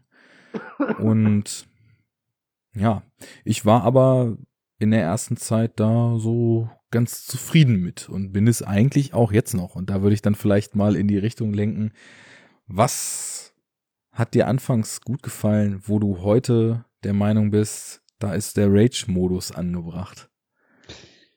Ich glaube, das große, große, große Problem, was ich mit Netflix habe, ist, und da könnten wir eigentlich auch nochmal eine Sondersendung zu ganz anderen Internetanbietern und Plattformen, wie zum Beispiel Facebook, äh, ausweiten. Das Problem ist, dass die Plattform aufhört, ein neutrales Kabel zu sein Mhm. und anfängt, selber Inhalte zu produzieren. Mhm. Das ist natürlich total geil. Weil, oh, was Stranger Things für eine tolle Serie ist. Und House of Cards und Daredevil und Sense8 und Bloodline und wie sie alle heißen. Bin ich auch voll dabei. Das Problem ist einfach nur, dass Netflix, das Netflix von heute, von 2017, andere Interessen verfolgt, inhaltlicher Natur und damit auch für die Plattform und damit auch für uns, als noch 2012 vor fünf Jahren. Vor fünf Jahren waren sie angewiesen auf, und ich weiß auch, dass das ein Sack voll Schmerzen ist, auf Inhalteanbieter, Filmstudios, Fernsehsender. Da muss man sich ja dann irgendwie an einen Tisch setzen und muss ja irgendwie dann so ein Deal äh, aushandeln. Ne? Die einen haben die Filme, die anderen haben die Plattform und dann muss man ja irgendwie zusammenkommen. Gleiches nochmal für Serien und äh, Genau, genau. Und da Und, ist es ganz interessant, dass du es sagst, weil das ist nämlich genau das klassische Modell. Die einen produzieren und wenn sie nicht ganz riesig sind, vertreiben die anderen und dann macht man Deals miteinander und beide profitieren Genau. davon. Absolut. Und wie gesagt, ich weiß auch, dass das, äh, also gerade diese, dieser ganze, ich meine, ich habe iTunes ja auch mitgekriegt, ne? Also die Musikindustrie ist da ja auch so ein bisschen, ähm, hat sich da ja die Katze im Sack gekauft mit Apple und wusste ja gar nicht, worauf man sich da einlässt. Und das ist ja auch eine der großen Ironiegeschichten der Geschichte, der, der Unterhaltungs- und Kulturgeschichte, ne? War ja nur das kleine Kack Apple damals und die wollen dann mal für 99 Cent ein paar Titel verkaufen, machen wir gerne. ja. Und irgendwie äh, zehn Jahre später ist die ganze Industrie von einem Anbieter abhängig und äh, ähm, schlägt die Hände über alle Köpfe zusammen und sagt, oh nein, was haben wir da eigentlich nur uns eingehandelt? So. Mhm. Und es war klar, dass alle anderen und besonders die Film- und Fernsehindustrie sehr, sehr genau hingeguckt hat, was da passierte und sich gesagt hat, das passiert uns nicht. Das wird uns nicht so passieren. Das lassen wir nicht zu. Und deshalb war klar, dass Netflix auch immer Probleme hatte mit Content-Angeboten. Auch andere Streaming-Anbieter, die da irgendwie rauf und runter geschossen sind. Guck dir Hulu an in den USA. Auch, ich meine, das hat auch ewig gedauert, bis man dann auch in der Musikindustrie Amazon dann mal so ein bisschen pushen konnte, dass die mal eine ernstzunehmende Konkurrenz wurden. Mhm. Aber ich glaube, also das spielt da halt schon mit rein und deswegen verstehe ich das auch voll, dass Netflix sagt, ihr könnt uns alle mal am Arsch lecken, weil wir wollen auch nicht nur von euch abhängig sein, liebe Disney und liebe Warner und liebe NBC und liebe äh, liebes ZDF oder so. Ähm, das ist ja alles schön und gut, was ihr da macht und das äh, wollen wir auch gerne haben, weil wir brauchen ja auch ein, ein breites Angebot. Aber damit wir noch besser werden können, machen wir es einfach selber. Weil in, und das ist wirklich dann auch, also das hat auch wieder sehr positive Auswüchse, weil das muss man sich auch mal vor Augen halten. Netflix ist der erste wirklich globale Fernsehsender der Geschichte. Auf jeden Fall. Netflix sagt, morgen, gut, bis auf House of Cards vielleicht, aber das Prinzip, morgen gibt es die neue, die neue Serie Stranger Things. Die kündigen wir jetzt an und die ist morgen global verfügbar. Mhm. In allen möglichen Sprachen mit Untertiteln und wir haben alle das gleiche Angebot und können alle ab morgen anfangen, über die neue Serie zu twittern. Was wir auch alle gerne tun. Auf So, jeden Fall. Auf, auf, auf der Komponente ist das halt super, weil ich kann mich auch dran erinnern, ich habe damals das äh, Serienfinale, wirklich Abschlussfinale von Lost, das haben sie dann, da, da, da, da ging es so langsam los. Das gab es dann einen Tag später bei iTunes in Englisch und das war dann so ein Riesenthema, so ein Riesending, weil normalerweise musst du ja irgendwie ein Jahr oder ein halbes Jahr warten, bis der Quatsch schlecht synchronisiert dann irgendwie auf ProSieben mit beschissener Werbung läuft. So, aber da, da hat man schon, da hat man von Inhaltanbietern schon gemerkt, ah, Ne, das ist ein, das ist ein globales Phänomen. Da wird ja eben Internet spekuliert und diskutiert. Das können wir jetzt nicht irgendwie erst ein halbes Jahr später den armen Deutschen zur Verfügung stellen. So. Und da war ich auch voll dabei. Das war voll geil. Und auch da dachte ich mir, okay, das, das ist die Zukunft. So muss das weitergehen. Weil, ne, wenn der ganze Scheiß übers Netz irgendwie ausgeliefert und, und ausgestrahlt wird, dann ist das auch kackegal, wer da wo gerade sitzt, weil das Netz ist das Netz. So. Ne, und es ist auch klar, dass da eben auch diese ganzen alten Zöpfe der, der Filmverwertung da auch eben Probleme machen, weil, weiß ich nicht, äh, ich habe es jetzt gerade vor mir, ist vielleicht ein blödes Beispiel, aber wirklich nur als, als leeres Beispiel. La La Land wird irgendwie in den USA von Universal vertrieben, aber der internationale Markt geht über Paramount, aber in Japan ist es dann auf einmal irgendwie das lokale japanische der äh, Filmverleih, der diesen Film rausbringt. So, zack, hast du irgendwie drei Anbieter. Sobald du das irgendwie online verfügbar machen willst, musst du wieder Unmengen an Verträgen aufsetzen. Das verstehe ich alles. Und da schießt Netflix rein und sagt, leckt uns Leute, wir machen es selber. Dann haben wir die ganzen Probleme nicht, können wir machen, was wir wollen. Und dann gibt's eben so Sachen wie Binge-Watching, ne, so diese ganze neue Streaming, Fernseh, besonders Fernsehserienkultur. So, und das ist halt eben so eine Sache, bei der ich sage, da müssen wir echt vorsichtig sein.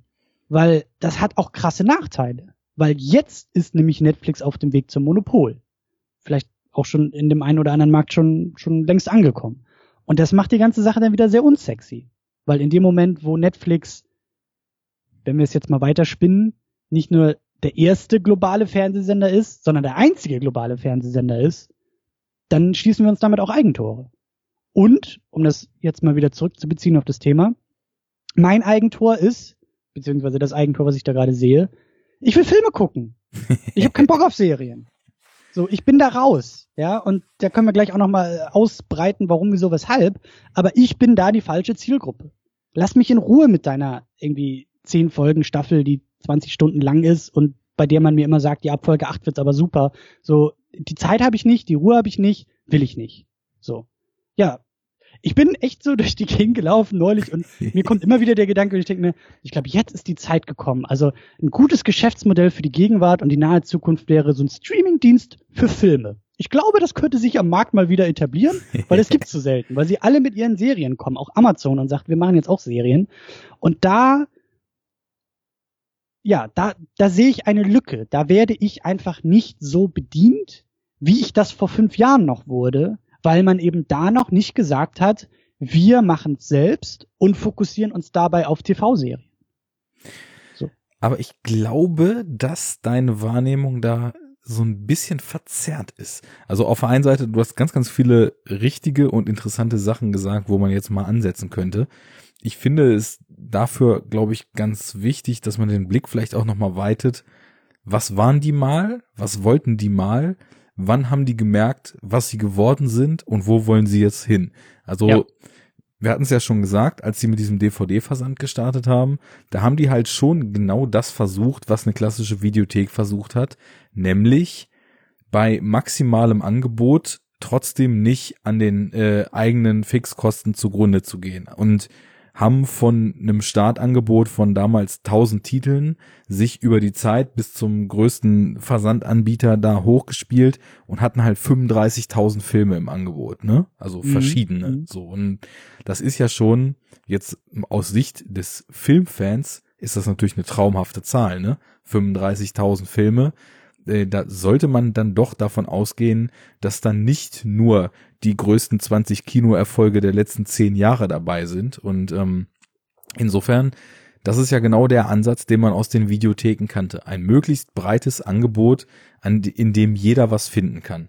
Dann haben ja. die ja damals schon angefangen zu versuchen, den Leuten dieses jeder kann hier was finden, abzunehmen. Sie haben ja auch damals schon, ich weiß nicht, 15 Millionen Abonnenten in den USA gehabt oder so, also eine unheimlich krasse Zahl, haben irgendwie, nachdem sie fünf Jahre schon existierten und immer nur Minus gemacht haben, dann erstmalig Plus und ich glaube, bei zehnjährigen Bestehen ungefähr oder ja, ungefähr zehnjährigen Bestehen ihre milliardenste DVD per, per Post versandt, ne?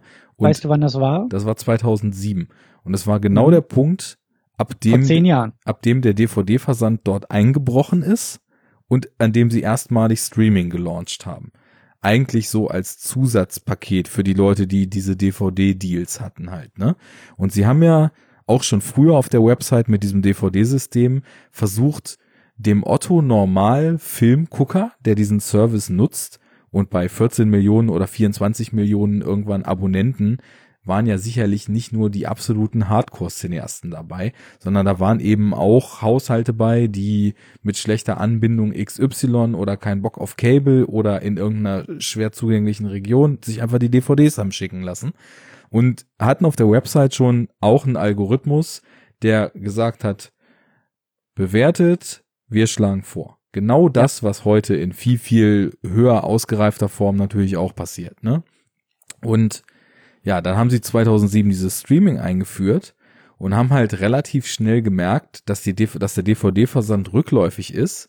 Irgendwann dann angefangen, einzelne Streaming-Pakete anzubieten und dann ging die Erfolgsstory Netflix eigentlich erst so richtig los. Und ähm, ja, dann, dann ist es nämlich ganz wichtig, den Punkt nochmal genauer zu beleuchten. als diese Transition von DVD auf Streaming passiert ist, was wollten die dann? Und am Anfang wollten die nämlich noch genau das, was sie, und da wirst du nämlich auch die Spätwehen noch von gemerkt haben in deiner Anfangszeit, was sie mit den DVDs gemacht haben. Sie wollten ein so breit wie möglich aufgestelltes Angebot zeigen.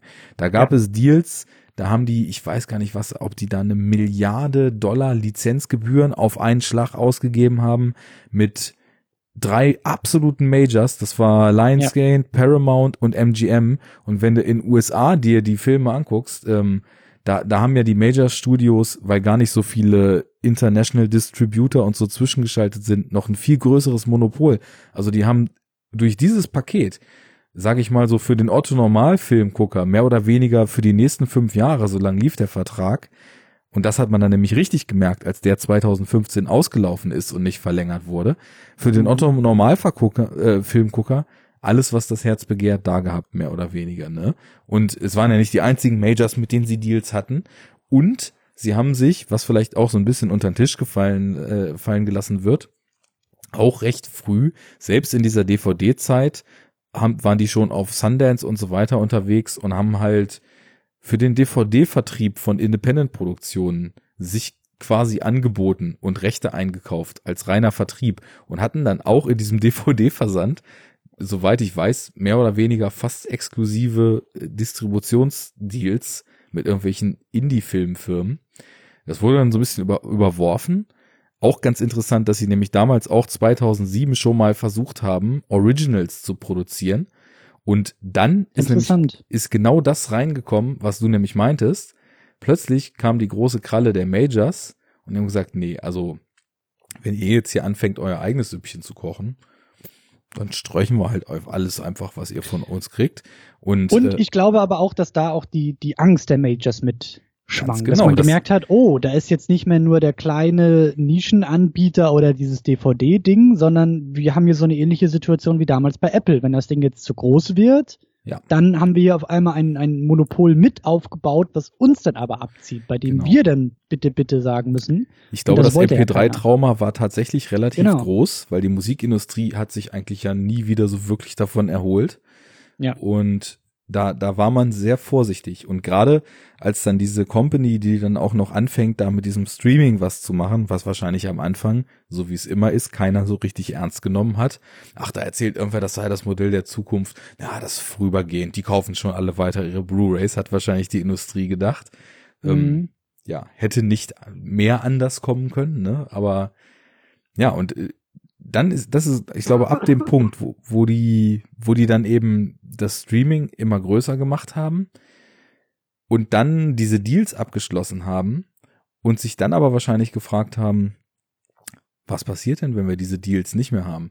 Was passiert denn, wenn jetzt in fünf Jahren Lionsgate und Paramount und MGM und was wir dann nicht noch alles im Angebot haben, wenn die dann sagen, ach, wisst ihr was? Wir könnten zwar, aber wir wollen nicht. Was passiert denn, wenn wir dann zig Millionen Abonnenten haben und plötzlich bricht denen mehr oder weniger die Hälfte unseres Angebots weg? Dann können wir einpacken. Und ich glaube, dass das vielleicht, also hast du nämlich also mich vorhin so ein bisschen auch noch drauf gestoßen, dass das, glaube ich, auch wirklich eine sehr, sehr große Triebkraft gewesen ist, sich in diesen ja, Original Content, da müssen wir auch, glaube ich, gleich nochmal ein bisschen aufdröseln, was das eigentlich genau meint, denn mm, das mm. ist mhm. ja auch ein bisschen es ist kompliziert geworden. und kompliziert ja. geworden und vor allem in manchen Bereichen dieser Originals-Produktion gar nicht das, was man auf Anhieb erwarten würde, wenn man da so ein bisschen blauäugig rangeht und von Filmproduktionswegen vielleicht nicht bis ins Letzte die Peilung hat, so wie das bei mir halt der Fall ist. Ähm, ja, und dann, dann kamen die Originals und plötzlich ging's nur noch los und ich glaube, dann das ist. Das war ja auch am Anfang noch ganz geil.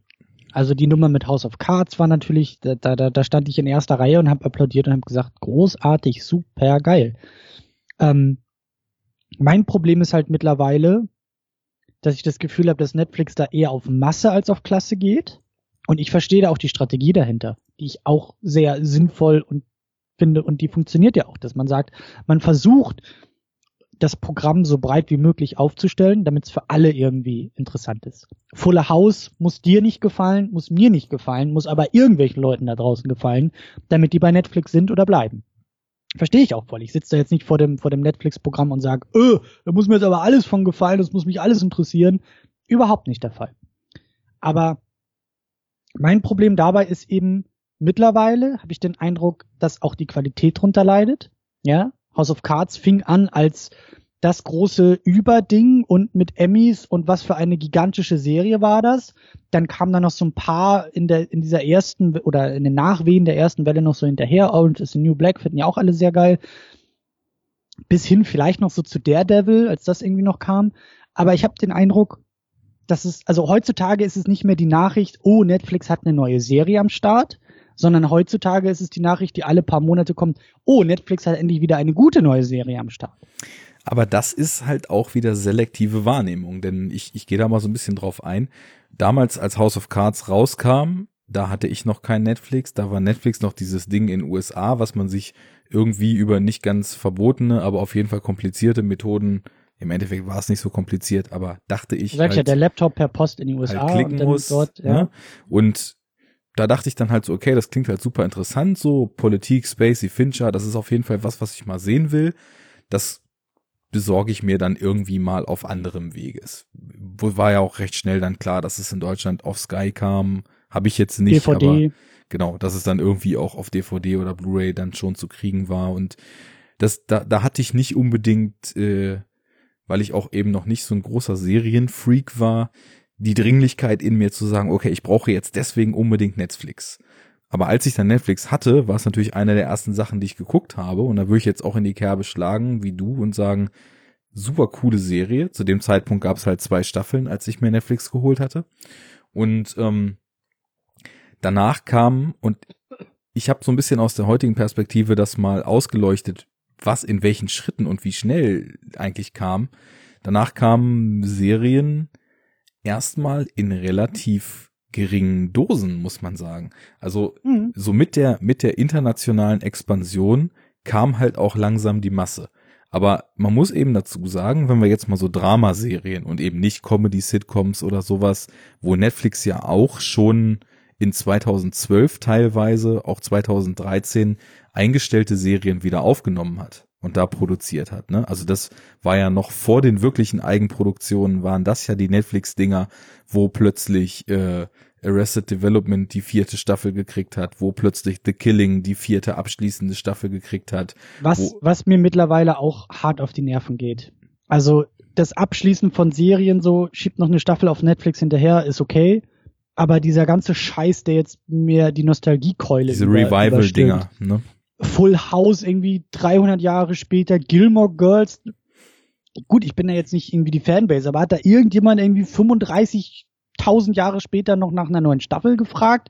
Also das, da, da bin ich halt wirklich sauer auf Netflix, weil das ist halt für mich, das ist so ein Pet Peeve, das ist wirklich, wer auch bei der Second Unit öfter zuhört, so Nostalgie ist für mich ein, ein großer, großer Trümmerhaufen, ein, ein, eine ganz große Baustelle, weil es mich ankotzt, dass wir in dieser Zeit leben, in der leere Nostalgie so beliebt ist und so zieht. Ja, dieses ganze wollten wir ursprünglich auch in einem Jahresrückblick noch besprechen, so diese Filmfortsetzung, die 15 Jahre später ins Kino kommt. Zuländer 2. Wer hat nach diesem Film gefragt? Wer will das denn überhaupt? Aber wir werden halt mit diesen, mit diesen ich sag ja, ich spüre immer den Ellbogen mittlerweile im Kino, wenn ich mir Trailer angucke. Das ist der Ellbogen des Filmstudios, der mir in die Rippen haut und sagt, na, weißt du noch, damals, kannst dich noch erinnern, damals, damals, da fandst du doch hier Power Rangers, das ist doch deine Generation, fandst du doch cool, Turtles, fandst du doch auch cool. Hier, hier, nimm, nimm. Und da habe ich keinen Bock mehr drauf. Und da ist für mich eben Netflix auch ein, ein, ja, ein Symptom für diese Seuche, dass dort diese ganzen Serien neu aufgelegt werden, bei denen ich auch gesagt habe, ey, sorry, das ist, das hat auch seinen Grund, dass die 20 Jahre nicht mehr gemacht wurde. So jetzt brauche ich nicht, brauchen wir nicht. Gib mir doch mal was anderes oder was Neues. So und ist ja auch cool, das funktioniert für Netflix und es gibt Leute, die es wollen und so, aber es ist halt einfach nicht mehr meine Tasse Tee. Das verstehe ich auch völlig. Es ist ja genauso wenig meine. Ähm, das ist aber, glaube ich, Teil dieser Angebotsstrategie, zu der ich eher später noch kommen würde. Ich glaube, ich würde noch mal kurz rückrudern und bei den Originals wirklich nochmal ansetzen, weil mhm. ich habe man hat ja dieses Schlagwort schon so im Kopf, Netflix-Serie. Das ist die Netflix-Serie, die neue Netflix-Serie, ein Netflix-Original mhm. und so weiter. Amazon macht's da ein bisschen ehrlicher. Amazon unterscheidet nämlich zwischen Amazon Originals und Amazon Exclusives. Das, da, wo du nämlich schon mal merkst, okay, beim einen steckt Amazon jetzt wirklich in der Produktion mit drin, beim anderen ist es ein reines Vertriebsding.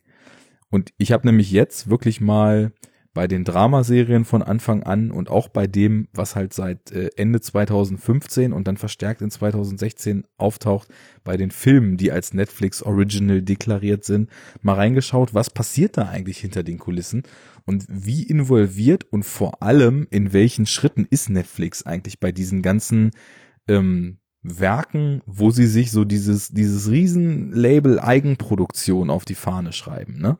Mhm. Und es, es ging ja los mit House of Cards und da war es halt schon spannend, dass das halt kein Projekt ist, wo Netflix anfangs aktiv irgendwie schon drauf hingearbeitet hat, sondern mhm. das war ein Projekt, was David Fincher äh, mit einem Eric Roth zusammen, ähm, der ein bisschen Serienerfahrung hatte, äh, zusammen sich mal mehr oder weniger ausgedacht hat, beziehungsweise dieser Eric Roth hat das an Fincher gepitcht schon während der Post-Production von Benjamin Button, was ja einige Jahre vorher war. Ich weiß nicht, ob der von 2007 ist oder 2000. Ich glaube 2008. Oder eher so den Dreh, also wirklich schon früh.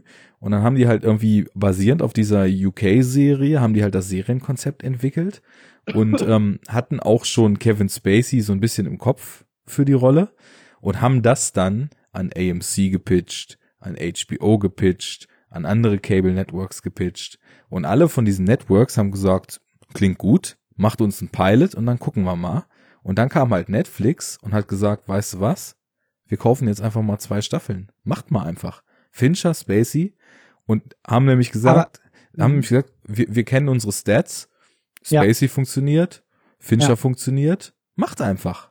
Und haben halt ähm, quasi die Rechte gekauft, haben Production Money reingebuttert und dann war da plötzlich die Serie. Und dann haben sie als Welt. damals mussten sie ja auch noch, deswegen ist ja diese, dieses Paradox-Ding mit Sky äh, vorhanden. Damals mussten sie international die Rechte aber noch anderweitig verscherbeln. Genau, weil, weil das Ding eben so teuer saßen. war. Genau. Ja. Und ähm, genau, dann haben sie halt dieses, ja, ich nenne es so Batch-Release, ne? So alles in eins, ganze Staffel plötzlich verfügbar, nix warten, nix eine Woche, nix bei der mhm. Arbeit drüber sprechen, was am Vorabend passiert ist, sondern es mhm. ist da. Guck es, guck's am Wochenende durch, mach was du willst das war ja auch, und das ist für uns ja schon völlig normal mittlerweile, dass Serien so released werden. Aber, das Aber auch das ist für mich so, eine, so, so ein Wunderpunkt mittlerweile bei Netflix. Das ist cool. Ich bin da auch voll in dieser Kerbe. Das ist ja hyper individuell, weil wir leben ja in einer hyper individuellen Zeit. Ne? Ich meine, wir machen hier Podcasts, die jeder dann hört, wenn er oder sie da Bock drauf hat, in welchem Kontext, zu welcher Tageszeit, bei welcher Aktivität und so. So leben wir mittlerweile. Und da bin ich ja auch, also das ist ja auch mein Lebensmodell. Ne? Das habe ich, wie gesagt, vor zehn Jahren ja auch schon mir da irgendwie erträumt, dass halt eben nicht mehr, wenn irgendwie RTL sagt, um 20.15 Uhr läuft jetzt irgendwie der Film, sondern wenn ich das will. Und das ist halt, ich passe mein Leben nicht irgendwelchen Ausstrahlungszeiten an, sondern die Ausstrahlungszeiten passen sich meinem Leben an. So. Das Problem ist aber bei dieser ganzen Binge-Watching-Kultur, also ich, ich, ich trauere da durchaus einer, einer ja, ich, ich sehe, dass wir da was, auch, auch was verloren haben. Weil das Problem ist, also gerade jetzt, wo auch so viel ausgespuckt wird, und da gibt's ja auch die wildesten Statistiken, dass einfach in den letzten Jahren mittlerweile so viele Serien, nicht nur bei Netflix, sondern die ganzen kleinen Kabelsender und die ganzen neuen Streamingdienste und mittlerweile ne, goldene goldene Zeiten des Fernsehens und bla bla bla.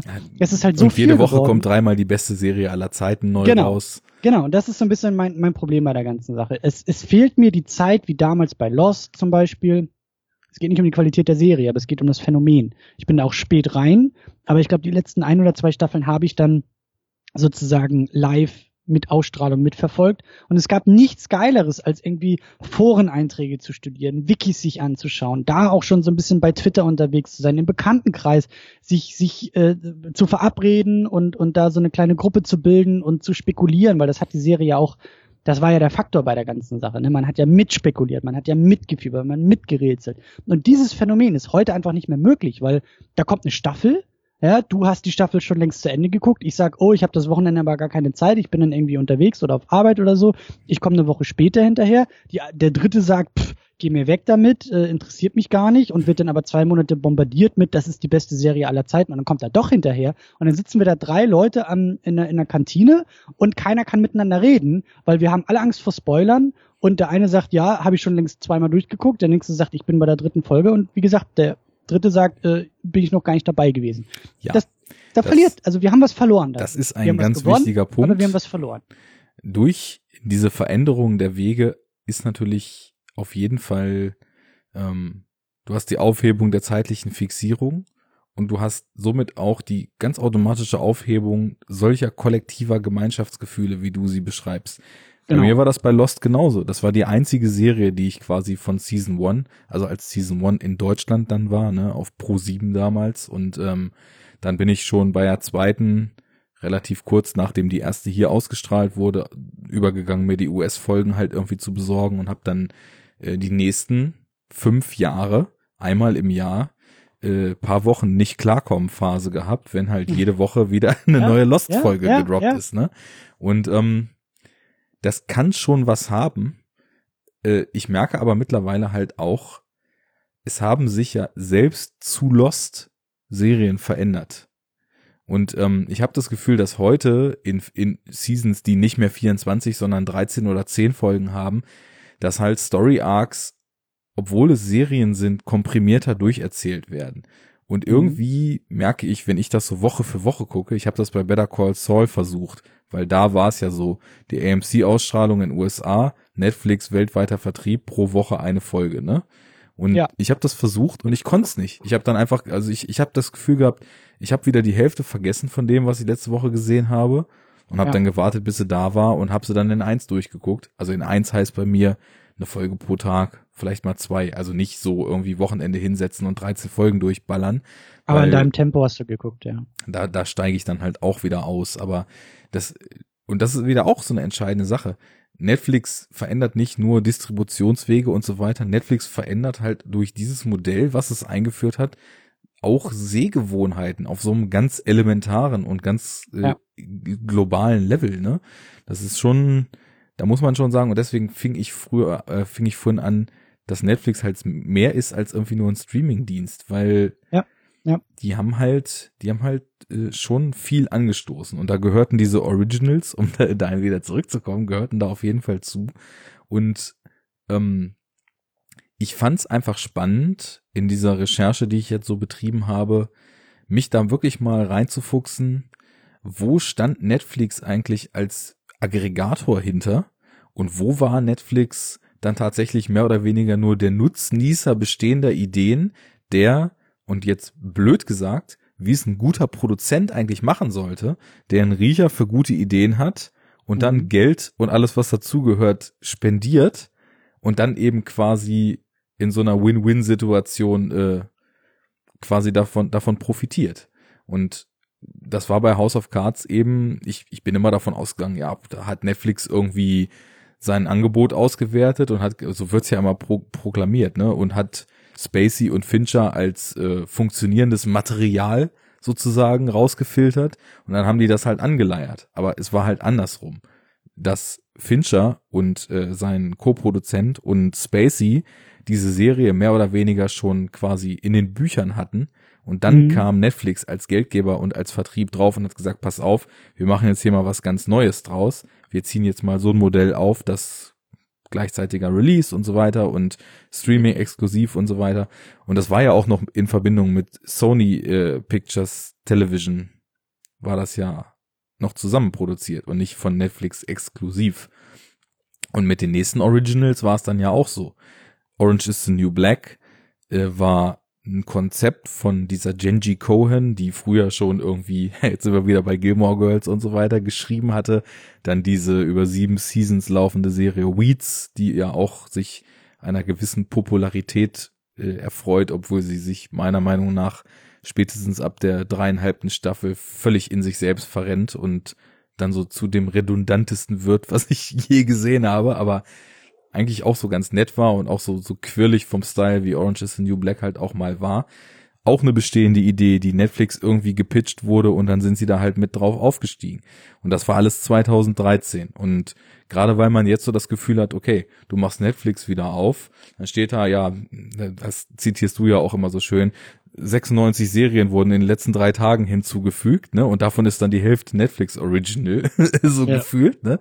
Ja. Damals, äh, das, das ist dann eben doch, wenn man sich das mal genau anguckt, fast schon überraschend, wie wenig vor, ja, es sind ja dann mittlerweile vor vier Jahren da noch passiert ist. Es gab halt House of Cards, Hemlock Grove und Orange is the New Black in den, in den ersten, im ersten Jahr. Jeweils die erste Season. Und ähm, ja, Orange is the New Black, Genji Cohen war ein Name im Serienbusiness. House of Cards mit Fincher ein Name aus dem Filmbusiness, was vielleicht auch so ein bisschen eine Entwicklung vorweggenommen hat, dass plötzlich halt namhafte Hollywood-Leute, mhm. so wie es dann mit Scorsese für Boardwalk Empire war und so weiter, die Piloten für Serien oder ganze Serien drehen. Und Hemlock Grove, da war ja auch Eli Roth involviert in den Piloten. Wobei das bei Netflix ja keine Piloten sind, was ja auch wieder ein ja, eine ziemlich starke Abweichung zum klassischen Serienmodell. Eben, also der, der, der, der Pilot ist ja wirklich, wie es der Name sagt, so der, der Testlauf. Genau. Das ist, ähm, ne, man produziert halt erstmal eine Folge, damit die dann irgendwie auch in den Studios rumgereicht werden kann, damit jeder sagen kann, oh ja, das habt ihr alle sehr toll gemacht, das gefällt uns und dann gibt's da wahrscheinlich auch noch irgendwelche Test-Screenings und sowas. Und mit ja, dem das, der wird ja sogar Pilot, aktiv benutzt, um, um es an Networks teilweise zu pitchen. Genau, mhm. genau. Und damit entscheidet sich dann oft erst, okay, wird es davon eine ganze Staffel geben, eine ganze Serie. Äh, ich habe auch die wildesten Piloten teilweise schon gesehen. Äh, äh, ein gutes, ein schönes Kuriosum ist die US-Fassung der IT-Crowd, die damals auch sehr hämisch durchs Internet gereicht wurde, weil die Amis einfach mal ohne ein Gespür für Timing und Humor diesen, diese erste Folge komplett mhm. nachgebaut haben mhm. so und so weich gespült haben, dass da nichts mehr von irgendwie witzig war. Ähm, aber so funktioniert das halt in der Regel, ja, dass dann gesagt wird, ne, so erst mit dem Ding, also das braucht man, um da irgendwie eine Serie oder eine Staffel draus zu machen. Ja. Ich, ich ziehe den Za Zeitstrahl noch mal kurz weiter. Was mich dann nämlich sehr überrascht hat, war, dass in 2014 dann tatsächlich jetzt mal in Häkchen gesetzt, nur von den genannten drei Serien jeweils die zweite Staffel und diese gelaunchte Marco Polo Serie kam. Und das war's.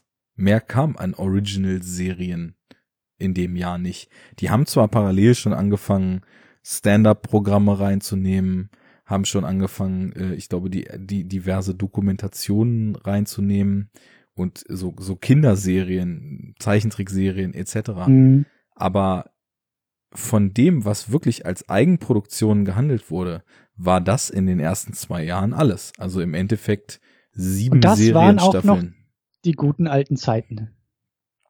2014. So, jetzt äh, sagst du. Ähm, Nehmen wir vielleicht 15 auch noch ein bisschen mit. Ich habe Bloodline auch sehr gerne geguckt. Die erste Staffel, bei der zweiten bin ich, glaube ich, irgendwie mittendrin raus. Äh, Sense 8 habe ich auch sehr gerne geguckt.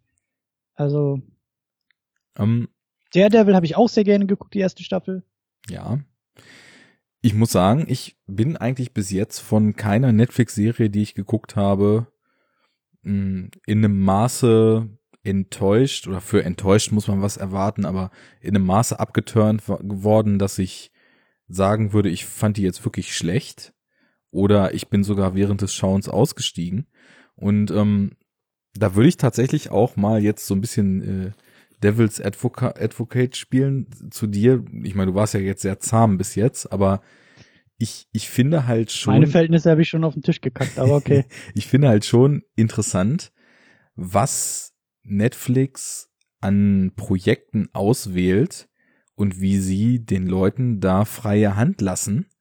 Und wenn du das jetzt mal wieder in den Kontext setzt zu dem, was in Hollywood momentan passiert, eigentlich das komplette Gegenteil zu dem tun, was zum Beispiel ein Warner Studio aktuell mit ihren großen Kinofilmen tut. Ich habe das Gefühl, und das ist etwas, was ich sehr sympathisch finde, und wenn man das große Ganze sieht, dann ist es vielleicht auch wieder so, oder nicht nur vielleicht, dann ist es so, dass deren stetig wachsendes und mittlerweile fast explodierendes Angebot natürlich krass kalkuliert ist, um möglichst alle Geschmackssparten abzudecken, um möglichst, und ja. da, da ist eben der Hauptkunde wieder nicht der krasse Filmfan, sondern der Gelegenheitsgucker, der genau wie du es gesagt hast, in Netflix seinen neuen flexiblen Fernsehsender gefunden hat, der ihm sagt, was er mögen wird. Diese Prognosealgorithmen sind ja auch ein sehr, sehr zweischneidiges Schwert, äh, ohne Frage. Und äh, ich finde gerade unter dem Gesichtspunkt, dass man, also ich kann mir gar nicht vorstellen, dass man Netflix so nutzt und dann nur die Empfehlungen guckt. Es scheinen aber ja viele Leute zu tun. Und ähm, das führt halt zu, zu, zu so einer totalen Einmauerung in dem, in der eigenen Comfortzone, was halt so aus künstlerischer Sicht ja nie gut sein kann. Aber um wieder zurückzukommen, wenn man sich jetzt die einzelnen Exemplare anguckt, ne, also nehmen wir jetzt mal zum Beispiel Sense8, weil ich das, diese Serie wirklich nicht nur gut, sondern so außerordentlich brillant finde, dass ich da kaum Worte für finde. Und mhm.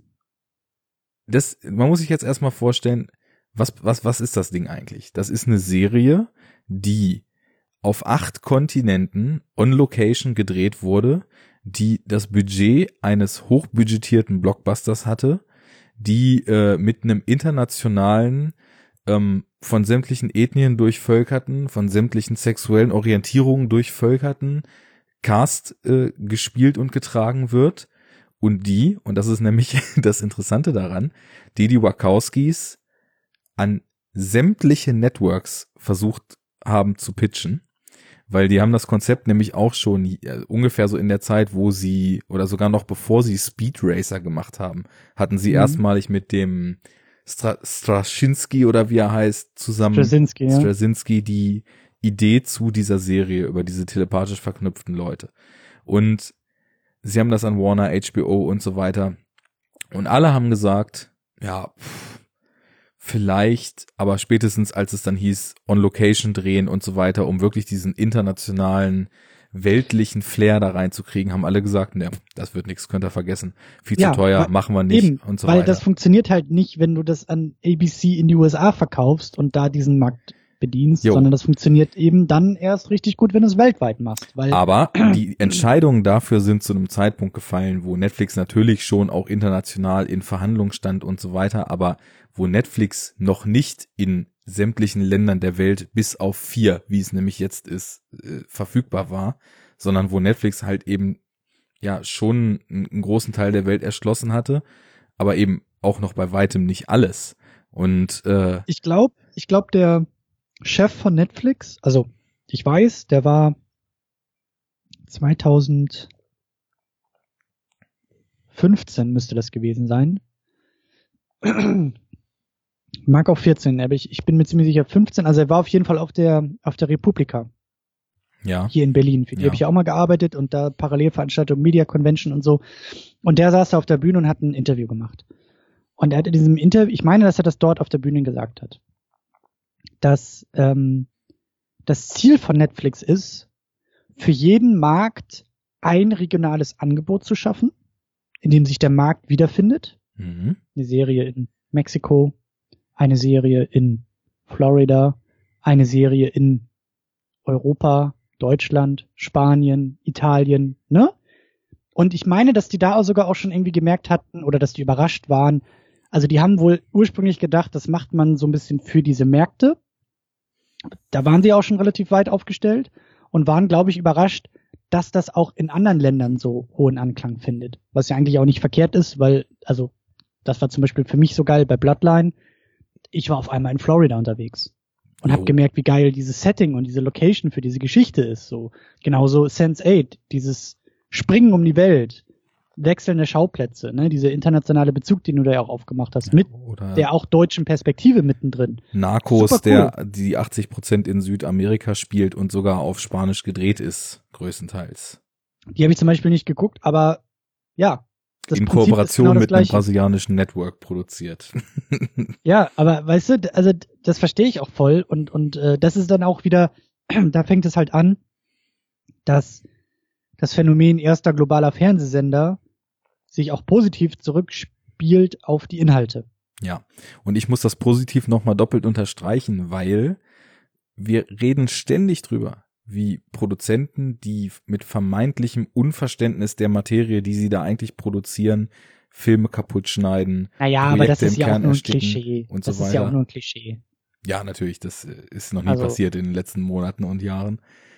Nein, aber das ist ja, also natürlich, aber das ist das Klischee des Produzenten. Ein guter Produzent ist derjenige, der sagt, na klar, machen wir irgendwie ein, ein klassisches Hollywood-Musical und bringen das zurück ins Kino. Oder der sagt, äh, wir machen hier irgendwie die Geschichte eines, eines schwarzen Jungen, der irgendwie durch drei Generationen gezeigt wird. Und äh, also das sind auch, also da sind auch Natürlich, Produzenten ich, beteiligt. ich will Das auch überhaupt nicht, ich will überhaupt nicht dieses, äh, dieses abgedroschene Klischee des Produzenten, der immer nur alles kaputt macht und nur Excel-Tabellenträger ist, hochbeschwören. Nichtsdestotrotz, nichtsdestotrotz hat man aber ähm, oft das Gefühl, und gerade wenn Budgets und somit eben Risiko steigt, und das ist nämlich der Punkt, auf den ich hinaus will, dass das Flattern bekommen wird und dass man dann auf Nummer sicher gehen will. Und ich habe Natürlich. nämlich, ich habe das Gefühl, Aber das macht Netflix genauso. Nee, das glaube ich nämlich doch. nicht. Weißt du, was nur der Unterschied ist? Netflix hat mehr Daten als der Produzent, der in Hollywood sitzt und ich weiß, wie das Leben in Brasilien aussieht. Netflix hat ja die Daten der, des Publikums, von uns. Die wissen exakt, was Sache ist. Die wissen exakt, was dein Geschmack ist. Die wissen exakt, was mein Geschmack ist. Und wenn da jetzt irgendwie ein Produzent kommt und sagt, ich möchte eine Geschichte für den deutschen Markt zuspitzen, ja, junge Männer ist die Zielgruppe zwischen 25 und 35, die irgendwie in Berlin und Hannover sitzen. Das ist exakt meine Zielgruppe mit dieser Serie. Das ist eine Geschichte genau für diese beiden Typen. Dann kann Netflix sagen, jo, die haben wir. Da haben wir eine ganze Menge von. Da haben wir, weiß ich nicht, eine Million Abonnenten, die in dieses äh, Kriterium reinfallen. Mach mal. Hier sind deine 10 Millionen, Blankoscheck, mach mal. Die haben auch eine Grundlage, die haben aber eine, eine andere Grundlage als der Hollywood-Produzent, der seinen Daumen anleckt, in den Wind hält und sagt, ja, das, äh, ja, das machen wir mal. Es geht gar nicht um die Grundlage, sondern es geht genau um das, was du gerade gesagt hast, um den Blankoscheck. Denn eine Serie wie Sense8, wenn man jetzt das Werk der Wachowskis kennt, das ist etwas, wo ja jedes jedes sonstige Network sich denken würde, na gut, okay, bei HBO geht's auch irgendwie wild zur Sache und immer möglichst übertrieben, Aber- aber Aber je- das ist je- ja auch der springende Punkt. das Ding ist, dass, dass ich das Gefühl habe, wenn ich das sehe, die Wachowskis in ihrem gesamten Irrsinn, in ihrem gesamten Ja. Willen zum Kitsch, in ihrer gesamten Theatralik und ihrer überbordenden Herangehensweise durften hier komplett so, wie sie wollten. Ich habe nicht das Gefühl, wenn ich das sehe, da hat irgendwem irgendwer reingeredet oder da wollte irgendwer irgendwas safe spielen. Und wenn wenn es ein Safe gab, dann ist es ein Safe, was unter völlig anderen Vorzeichen entstanden ist, als das Safe, was uns seit Jahren im Kino begleitet. Und das, das finde ich halt als was Gutes. Oder nimm mal The Get Down. Da habe ich jetzt nur vor wenigen Tagen mal mit angefangen. Du fällst, also ich bin rückwärts umgefallen, als ich diese erste Folge gesehen habe, weil da schafft jemand, das ist mehr als eine Serie oder irgendwas, was man so als äh, ja irgendwie nette, hochbudgetierte TV-Unterhaltung bezeichnen würde. Da schafft halt jemand eine komplett visionäre Welt. Und das muss ihm halt erstmal jemand erlauben. Weil ich meine, sowas, so Bass, Bass Lerman ist halt genauso ein Exzentriker wie die Wachowskis, der zu völlig überdrehten Sachen neigt, der lieber drei Nummern zu dick aufträgt als eine Nummer zu dünn, wo dann unter Umständen sonst jemand irgendwie sagen würde, nee, komm, nimm noch mal zwei Nummern weg. Aber das muss er da eben nicht. Und das finde ich daran halt schon erstrebenswert an der ganzen Sache. Ja, und das ist ja auch, äh, da unterscheidet sich Netflix ja eben auch wieder von ABC. Netflix muss keine Werbeblöcke verkaufen. Ja, versuch mal irgendwie Werbepartner zu finden, die irgendwie zwischen die, zwischen die Massenorgie bei den Wachowskis, bei Sense8, ja, wenn irgendwie auf fünf Kontinenten acht verschiedene Leute irgendwie miteinander Geschlechtsverkehr haben, dazwischen irgendwie eine Coca-Cola zu verkaufen. Das funktioniert nicht. Ja, Das klar. funktioniert halt einfach nicht so. Und dann hast du eben auch noch das Problem, klar, dass dann eben so Sachen wie Einschaltquoten, also der, der, der, der, wenn, wenn man das wie so eine Art Handelsbörse, ja, das ist ja auch Fernsehen und Einschaltquoten und was ist jetzt populär und was ist nicht populär und die internen Zielmarken dringen weniger nach außen, aber jeder weiß, wie oft jetzt irgendwie XY äh, geguckt wurde, dann wird darüber geschrieben und geredet und auf einmal hast du einen vermeintlichen Flop an deinen Hacken und musst dann irgendwie rechtfertigen. Nein, das ist ja gar kein Flop, weil unsere interne Rechnung sagt, dass es immer noch funktioniert, aber man sieht, die Quoten brechen ein und in der fünften Folge sind nur noch ein Drittel des Mhm. Publikums aus der ersten Folge. Das Problem hat Netflix ja auch gar nicht, weil Genau. die sagen, wir haben unsere Abonnentenzahlen. Da hatten wir ja auch noch so einen schönen Artikel äh, gelesen. Ich glaube, Jan hatte uns den eingereicht oder war das Max? Nee, Jan war das. Ja. Jan hatte da irgendwie was so, ich glaube, da sagt der Chef von Netflix auch, es geht bei uns darum, mit dem neuen Angebot, mit neuen Serien, nicht zwangsläufig das exakte Argument zu liefern, warum jetzt Leute zu Netflix kommen oder bleiben, sondern sozusagen diesen, dieses, dieses Fass, diesen, diesen, diesen Topf zum Überlaufen zu bringen. Ja, ja die wollen eine kritische weiß, Masse halt überschreiten. Genau. Da ist, da ist House of Cards und von diesen Marvel-Serien habe ich auch Gutes gehört und alle reden über Orange is the New Black und letztes Jahr war es Stranger Things, was da rauskam und jetzt kommt da auch noch diese neue Serie. Na, jetzt muss ich aber wirklich zu Netflix. Jo. So, das ist halt dieses Argument. Ist nicht eine Serie sorgt dafür, dass ich da bin oder bleib, sondern die Masse plus, ah, jetzt haben sie schon wieder was angekündigt, na, jetzt bin ich auch da und bleibe ich auch da. Ja. So, und das ist natürlich ein ganz anderer, ein ganz anderer Markt und auch ein ganz anderer Marktwert, ähm, den sich Netflix da eben ausliefert, weil die bringen ja auch keine Quoten in Anführungszeichen raus. Ne? Die sagen dann vielleicht mal so, oh, das ist unsere populärste Serie oder ne, vielleicht wenn irgendwelche Meilensteine erreicht wurden. Aber keiner weiß, ob jetzt Orange is the New Black äh, dreimal so viele Sichtungen hat wie House of Cards oder ob Daredevil die populärste Marvel Netflix Serie ist oder nicht doch Luke Cage oder das weiß ja keiner. Das sieht auch keiner von außen. Damit wird auch nicht irgendwie gehandelt. Nee, Während das sehen genau teilweise das, ja nicht mal beteiligte Leute. Also da habe ich genau. auch schon Artikel drüber gelesen, dass teilweise die Regisseure oder Darsteller der Netflix Originals sich hochgradig frustriert darüber geäußert haben, dass der Konzern ja. nicht mal ihnen mitteilt, ob die eigenen Werke überhaupt gut laufen oder nicht, sondern sich komplett bedeckt hält und einfach ja. nur ähm, diese interne auch, Auswertung macht. Und das ist, wie gesagt, auch mittlerweile für mich der gefährliche Punkt, dass Netflix eben nicht mehr der kleine Underdog ist. Was ist, wenn in zwei Jahren entschieden wird, dass in fünf Jahren Netflix keinen Bock mehr auf Serien hat? Und Netflix ein reines VR Virtual Reality Unternehmen wird. So. Dann sind, dann müssen die Serienfans alle mitziehen. Oder sie haben Pech gehabt. Und dann stehen wir da und sagen, und was, und wo finden wir jetzt unsere Serien? Was ist aus, aus dem Fernsehen geworden? Müssen wir dann wieder zurück zu den Fernsehsendern? Weil so ähnlich fühle ich mich als Filmfan bei Netflix, dass sie sagt, ist ja alles schön und gut. Eigenproduktion, Serien, Binge-Watching, hier ist alles auf einmal da. Ist schön. Aber da bin ich raus da bin ich jetzt einfach raus. Das ist, das ist eine Entwicklung, die ich gemacht habe, eine Entscheidung, die ich vielleicht irgendwo getroffen habe, aber das interessiert mich nicht. Dann stehe ich jetzt da und sag, und wo gehe ich jetzt hin? Wer ist denn jetzt mein Angebot? Dann geht's los. Ich kann bei Mubi reingucken, ah, das geht schon in eine gute Richtung, aber da ist es halt dann nur Arthouse. Gut, dann kann ich mir vielleicht noch Amazon dazu klicken. Ah, ist schon ein ganz gutes Paket, aber alles finde ich da auch nicht. Und das ist so, das ist so ein bisschen das Problem, was ich eben jetzt mit Netflix habe. Und das ist auch das, der, der Exkurs oder der Bogen nochmal zurück, auch bei Facebook. So dieses, die Dominanz ist so groß, dass dir der Anbieter vorschreiben kann, friss oder stirb. Entweder du bist da oder du bist nicht da, aber die Probleme hast du dann und nicht das Unternehmen. Entweder du bist bei Facebook oder du hast halt kein soziales Leben online. Ist okay, kannst du machen. Weißt du?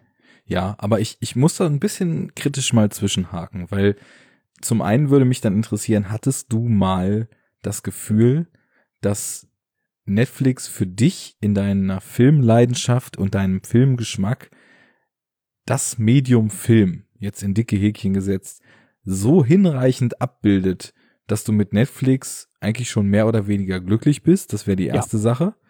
Und die ja. zweite ist dann eben, nimmst du dir tatsächlich mal die Zeit, aktiv durch den Katalog zu klicken und wirklich ja. mal die Augen aufzuhalten? Ja. Ja. Also äh, zufrieden war ich, wenn ich jetzt auf die Liste gucke, vielleicht echt bis 2015 äh, mit Netflix. Vielleicht kommt da auch tatsächlich so die, das, der Doppelkatalog mit US-Angebot noch hinzu, weil das da alles noch größer war. Der Punkt ist eben für mich auch bei Netflix, ich will eine gewisse Masse in der Breite haben. Tatsächlich dieses Fernsehsenderprinzip haben oder dieses Videothekenprinzip haben von da ist alles so ein bisschen drin. Weil mein Geschmack ist auch alles so ein bisschen oder kann alles so ein bisschen sein. Das ist die Baseline von meinem Geschmack. Ich bin zum Beispiel jetzt nicht so krass international unterwegs wie du vielleicht oder setzt da nicht so einen Schwerpunkt. Ähm, deswegen bräuchte ich jetzt nicht den Streaming-Anbieter für alles außer Hollywood. Mhm. So. Sondern Netflix funktioniert da eigentlich von der Baseline sehr, sehr gut. Da spült mal, da, da spülen sie mir mal eine, eine abgefahrene Doku nach oben, bei der ich sage, oh, okay, das klingt eigentlich ganz geil. Dann äh, gucke ich mal nach und fahre irgendwelche Filme auf irgendwelchen Schauspielern ab und sag, was hat eigentlich Joseph Gordon-Levitt in den letzten fünf Jahren gemacht? Und dann gebe ich den Namen ein und sehe, ah, okay, da ist auch wieder ein Film dabei, den habe ich auch noch nicht gesehen, weil es halt so ein, so ein klassischer Videothekenfilm ist, ne? Den guckst du nicht im Kino, mhm. ja, den nimmst du halt irgendwie da, wo, wo du ihn kriegen kannst, damit du ein Häkchen setzen kannst und sagen kannst, ah, den habe ich jetzt auch noch mal geguckt. War jetzt vielleicht nicht unbedingt gut, aber ich habe ihn gesehen, ist okay. Da ist für mich Netflix sehr, sehr gut. Dann kommen manchmal die, die großen Highlights, da ist mal ein Blockbuster dabei, da sind auch dann teilweise Disney-Sachen, Marvel-Sachen dabei, wo ich sage, ah geil, den habe ich auch schon lange nicht mehr geguckt und so. Das funktioniert für mich sehr, sehr gut oder hat lange für mich sehr, sehr gut bei Netflix funktioniert. Dieses, ich finde alles irgendwie so ein bisschen und kann damit eben Videothek ersetzen, irgendwie Fernsehen ersetzen, so dieses, ich kann mich damit so ein bisschen bespaßen und berieseln lassen. Und da klicke ich mich auch sehr gerne durch die Kategorien gezielt durch, weil, weil, ich meine, das ist halt auch sag's auch mal wieder und da muss es eigentlich entweder in der deutschen Sprache oder in der japanischen Sprache einen eigenen Begriff für geben. Aber das Phänomen, dass du 20 Minuten bei Netflix rumklickst, deine Liste irgendwie um fünf Titel voll machst und dann zumachst und sagst, ich gehe früh zu Bett, weil ich habe doch keinen Bock mehr was zu gucken. Das, das bin ich. So, das ist auch mein Phänomen. Da habe ich auch schon Abende, ja, man sitzt Ach, davor ja. und, und wird nicht zufrieden und findet irgendwie dann doch nicht so wirklich was, aber hat sich die nächsten zehn Titel schon mal vorgemerkt. So, ich, ich pflege die Watchlist auch nicht mehr, weil ich habe aufgegeben, also es gibt dieses Lebensmodell nicht bei mir, dass diese Liste kürzer wird, sondern sie wird immer nur länger.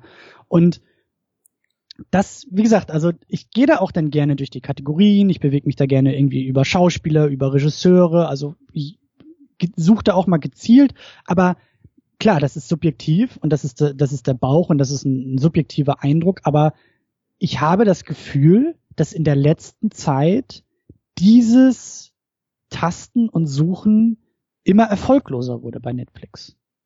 Ja. Ich suche irgendwie nach Emma Stone, weil ich Bock hab, mir Filme von ihr anzugucken. Sind irgendwie zwei oder drei dabei. Hm. Naja, sind jetzt alle nicht besonders geil. Gut, Crazy Stupid Love gucke ich mir dann an. War geil. Netflix hat da wunderbar funktioniert. Aber da hört's dann schon auf. Ja, anstatt mir von einem Schauspieler irgendwie drei interessante und gute Filme zu liefern, haben sie insgesamt drei, wovon zwei scheiße sind. Oder sein sollen diesen Eindruck habe ich öfter. Ich gucke dann über die Kategorie. Ich gehe dann irgendwie in die Actionfilme rein und sage, okay, 40 Prozent davon habe ich schon mal gesehen. 20 Prozent obendrauf habe ich dann auch schon mal bei Netflix davon gesehen. Und dann kommen da so Gurken, irgendwie so mittelprächtige Blockbuster-Gurken raus, bei denen die sagen, naja gut, die hätte in der Videothek auch keinen mehr andrehen können. Und das ist halt, das ist so mein Eindruck, der sich immer mehr bestärkt bei Netflix. Plus dann eben ich mache auf, Netflix sagt, in den letzten drei Tagen haben wir 75.000 neue Stunden Inhalt, zwölf neue Serien, die dich sowieso nicht interessieren, weil du keine Serien gucken willst, plus irgendwie 20 neue Filme, wovon zwei als Filme durchgehen würden und die anderen 18 absoluter Fußpilz sind, aber hey, wir kommen auf die Zahl 20. Und dann sitze ich davor und sage mir vielen Dank, ich äh, daddel dann doch irgendwie, entweder bei YouTube irgendwie rum oder mach die Kiste aus und setze mich vor meinen DVD-Player. Gut, so, also ich höre da so ein bisschen raus. Dieser, dieser Punkt dass, dass du im Endeffekt quasi das, was Netflix über ihre Algorithmen bei, ich nenne es jetzt mal, gänzlich unreflektierten Konsumenten versucht, mehr oder weniger auf deine eigene Art und Weise bei Netflix schon immer so getrieben hast. Also du bist so ein bisschen daran gegangen, hast gesagt, Netflix, ich klicke mich jetzt einfach mal durch dich, inspiriere mich mal ein bisschen. Und dann hast genau. du das, dann hast du das Angebot gesehen und dann hast du halt eben das auch gern mal wahrgenommen, dass du vielleicht auf diesen oder jeden Pfad mal geführt wirst und vermisst ja. jetzt, dass das eben nicht mehr so funktioniert. Und ich, ich glaube, wenn ich da so rangehen würde, dann würde ich vielleicht auch deine Frustration, na, verstehen tue ich so auf jeden Fall, aber vielleicht auch teilen, weil bei mir ist es nämlich wirklich völlig anders. Also wenn ich überlege, ich, ich habe so einen ganz festen Bestand an Sachen, wo ich so mitkriege, dass die rauskommen, wo ich weiß, das will ich sehen. Und dann gibt es halt auch noch einen ganz festen Bestand an Sachen, die schon Jahre auf dem Buckel haben. Das können fünf sein, zehn sein, können auch 65 oder momentan äh, gucke ich mich durch Filme der Weimarer Republik, also fast 100 Jahre sein. Ne? Und ich gucke halt immer mal wieder so die Neuheiten bei Netflix durch, auch in letzter Zeit ja halt eigentlich nur noch in dem deutschen Angebot. Und ich sehe dann doch aber immer wieder Sachen, die, glaube ich, in so ein gewisses Raster fallen, weil das, was Netflix nämlich an Fremdlizenzen sich noch einkauft, sind, glaube ich, auf der einen Seite eben Dinge, die sie nicht viel kosten. Und da finde ich dann tatsächlich den ein oder anderen Geheimtipp immer wieder beim Durchgucken. Dann wird irgendwie auf Festivals der iranische äh, Psycho-Horror Under the Shadow gelobt. Netflix kauft den auf Festivals ein, verkauft ihn jetzt als Original, weil es halt quasi äh, Vertrieb ist durch Netflix, ne? Mhm. Dann findest du irgendwie hochgelobte Suspense-Thriller The Invitation, irgendwie auf zig besten Listen letztes Jahr. Wollte ich immer schon sehen. Klickst durch Netflix, siehst, okay, ist ein kleines Ding, hat in Deutschland einen kleinen DVD-Start gehabt, plötzlich ist es auf Netflix. Nur mal so als selektive Beispiele. Zig andere Sachen, da merke ich dann auch, okay, das kostet die nicht viel. Das hat auch keine große Zuschauerschaft, aber sie nehmen es einfach mal so mit rein. Dann gibt's halt noch so ein paar Sachen, die halt wahrscheinlich, wenn man ein Angebot formt, was eben auch eine breite Masse ansprechen soll, ja, mehr oder weniger verpflichtend sind, also irgendwie die Schweighöfer-Klamotte damit reinzunehmen und so weiter. Das ist dann eben halt klar. Und dazwischen passiert aber eben nicht mehr so viel. Und ich werde halt mit deren Original Content, wo mich halt immer interessiert, was passiert da. Und ich dachte ja halt auch so Anfang 2015, jetzt geht's los, dass die auch Filme machen und 2016 kamen sie dann und überall stand immer Netflix Original, Netflix Original. Ich bin aber jetzt das auch alles mal durchgegangen und habe gesehen, nee, die kaufen sich größtenteils einfach nur Lizenzen ein. Die sind auf Sundance unterwegs, gucken sich Filme an, verkaufen da die Vertriebsrechte für, die sind auf Toronto, Toronto Film Festival unterwegs, kaufen sich Vertriebsrechte und so weiter und so weiter und immer mit der Taktik, einfach out zu bidden, die anderen, ne? Ja, der zahlt aber 20 weißt- Millionen, wir zahlen 25. Aber So. weißt du, weiß, weiß, was ich da auch glaube? Ähm, die sind da doch ein bisschen auf die Schnauze geflogen mit Beasts of No Nation. Nee, die sind nicht auf die, na, sie sind auf die Schnauze geflogen, aber nicht aus künstlerischen Gründen. Nein, nein, also einfach nur, was Strategie angeht. Ja. Weil mein Eindruck war, ich habe das jetzt auch nicht so ganz verfolgt, aber dass die, ähm, wie soll ich das sagen? Ich glaube, die haben versucht, das Ding ins Kino zu bringen. Parallel. Das sollte Ja. ein Limited Kino-Release und zeitgleich den Netflix-Launch haben. Und Genau. die vier größten glaube- Kinoketten haben das halt einfach nicht mitgemacht. Ja. Deswegen Und ich das glaube, Ganze, dass die, dass die Strategie auch dabei war, hey, wenn es im Kino läuft, dann ist es auch äh, als Oscar-Kandidat möglich. Vielleicht wollen wir uns auch noch ein paar Oscars ins Regal stellen, neben den ganzen Emmys, die wir schon gewonnen haben. Dann hat man gemerkt, das funktioniert nicht, wenn die Kinos nicht mitmachen. Ja, es gibt da einfach nicht Prestige zu holen über diesen Markt. Dann ist uns das auch egal, weil mit dem Emmy funktioniert es. Die Emmys lassen uns zu, die Emmys, bei den Emmys dürfen wir mitspielen, die Emmys geben uns Prestige. Also schießen wir noch mehr in Richtung Fernsehen. Weil wenn die Filmleute nicht mit, nicht mit uns spielen wollen, was Preise angeht, und uns da ehren wollen, um eben auch ne, das ans Kuvert zu heften und sagen zu können, wir haben auch schon 20 Oscars gewonnen im Laufe der letzten fünf Jahre so. Das ist ja auch ein Marketinginstrument. Und mit den Emmys funktioniert es ja. Ne? Ja. Netflix kann ja von sich behaupten, die haben Emmy ausgezeichnete Darsteller, Serien und äh, die sind ja mittlerweile, die sind da ja angekommen. Aber die sind in der Filmbranche einfach nicht so angekommen, wie sie das, glaube ich, gerne würden. aber das werden sie. Ja. Und zwar nämlich ziemlich genau und deswegen ist es ganz interessant, dass wir jetzt im Januar 2017 diese Sendung machen. In den nächsten zwölf Monaten. Mit Beast of No Nation, das war ja quasi der erste Netflix Originals Film, der in deren Angebot verfügbar war. Der war ja auch von diesem Fukunaga, der True Detective Season 1 gemacht hat und damit halt auch gleich direkt sich so einen Meisterruf eingehandelt hatte. Es war aber ja auch ein Ding, wo Netflix nicht an ihn rangetreten ist und gesagt hat, pass auf, True Detective war geil, mach uns einen Film, sondern der diesen Film über Jahre geschrieben hat, fünf Indie-Produktionsfirmen daran rumproduziert haben und Netflix sich dann eben Distribution-Rechte, was ja schon so eine Art passives Producing ist, weil ein Film, der mit sechs Millionen Bu äh, Budget angesetzt ist, den Netflix zum Vertrieb dann für 12 Millionen kauft, dessen Budget steigt ja automatisch auf 18 hoch durch diesen Kauf. Also man kann das ja schon als ein bisschen Passive Production sehen, sage ich mal. Ähm, Klar. Das war ja gleich erstmal ein relativ großes Ding, auch mit Idris Elba in der Hauptrolle und dann eben diesen Plan mit Kino-Release und Netflix zeitgleich, was dann nicht aufgegangen ist. Was dann kam, die ganzen nächsten Monate kamen Filme, immer so ein, zwei im Monat, die als Netflix Original gehandelt wurden, wo sie, abgesehen von diesem Pilotprojekt des, des Adam Sandler Deals, wo sie ja mit Scheiße. seiner Happy Madison Firma oder Happy Hey, Gilmore oder wie heißen. So eine goldene Himbeere ist natürlich auch eine Auszeichnung. Ja, Aber Die muss nee, man sich auch verdienen. auch das, also so wenig auch, ich, ich habe sogar jetzt den äh, The Do-Over in Vorbereitung auf diese Netflix-Sendung nochmal geguckt, weil ich mal wissen wollte, was Adam Sandler Was heißt denn nochmal? Was heißt denn nochmal? mal geguckt, mal Aha, geguckt, ja. aha. Ähm, weil ich mal wissen wollte, was er da treibt und ob das wirklich so schmerzhaft ist, wie man denken würde. Also der äh, Trailer mit dem Ding mit Pacino da, wie hieß der nochmal? Jack und Jill. Jack and Jill war noch wesentlich schmerzhafter als das jetzt, aber das sei mal dahingestellt. Abgesehen von diesem Adam Sandler Deal, wo sie wirklich mit dessen Produktionsfirma gesagt haben, wir machen vier Filme zusammen, wir geben Geld dafür, haben die seitdem eigentlich nur sich auf bestehende Projekte draufgeflanscht oder wie ich eben schon gesagt hatte, auf Festivals Rechte gekauft und dann eben exklusiv und teilweise auch weltweit exklusiv im Vertrieb für bestehende Werke gemacht, ne? Und das geht halt irgendwie von den kleinen Indie-Dramen über irgendwie nette Comedies bis zu Science-Fiction-Genrefilmen von irgendwie Typen und die dann eben auch teilweise von von Universal produziert wurden und irgendwann fallen gelassen und von Netflix wieder aufgegriffen und so weiter. Und jetzt sind wir nämlich genau an einer krassen Schwelle, weil was da nächstes Jahr geht, das ist nicht nur eine, sondern gleich mal zwei oder drei Nummern größer als das, was bis jetzt passiert ist. Jetzt haben die nämlich im Laufe dieses Jahres, wo die ganzen Filme, die nächstes Jahr dann, oder ne Quatsch, im Laufe von 2016, wo die ganzen Sachen dann schon produziert wurden, die jetzt in 2017 kommen. Jetzt haben die nämlich richtig Geld in die Hand genommen und richtig Talent rangeholt.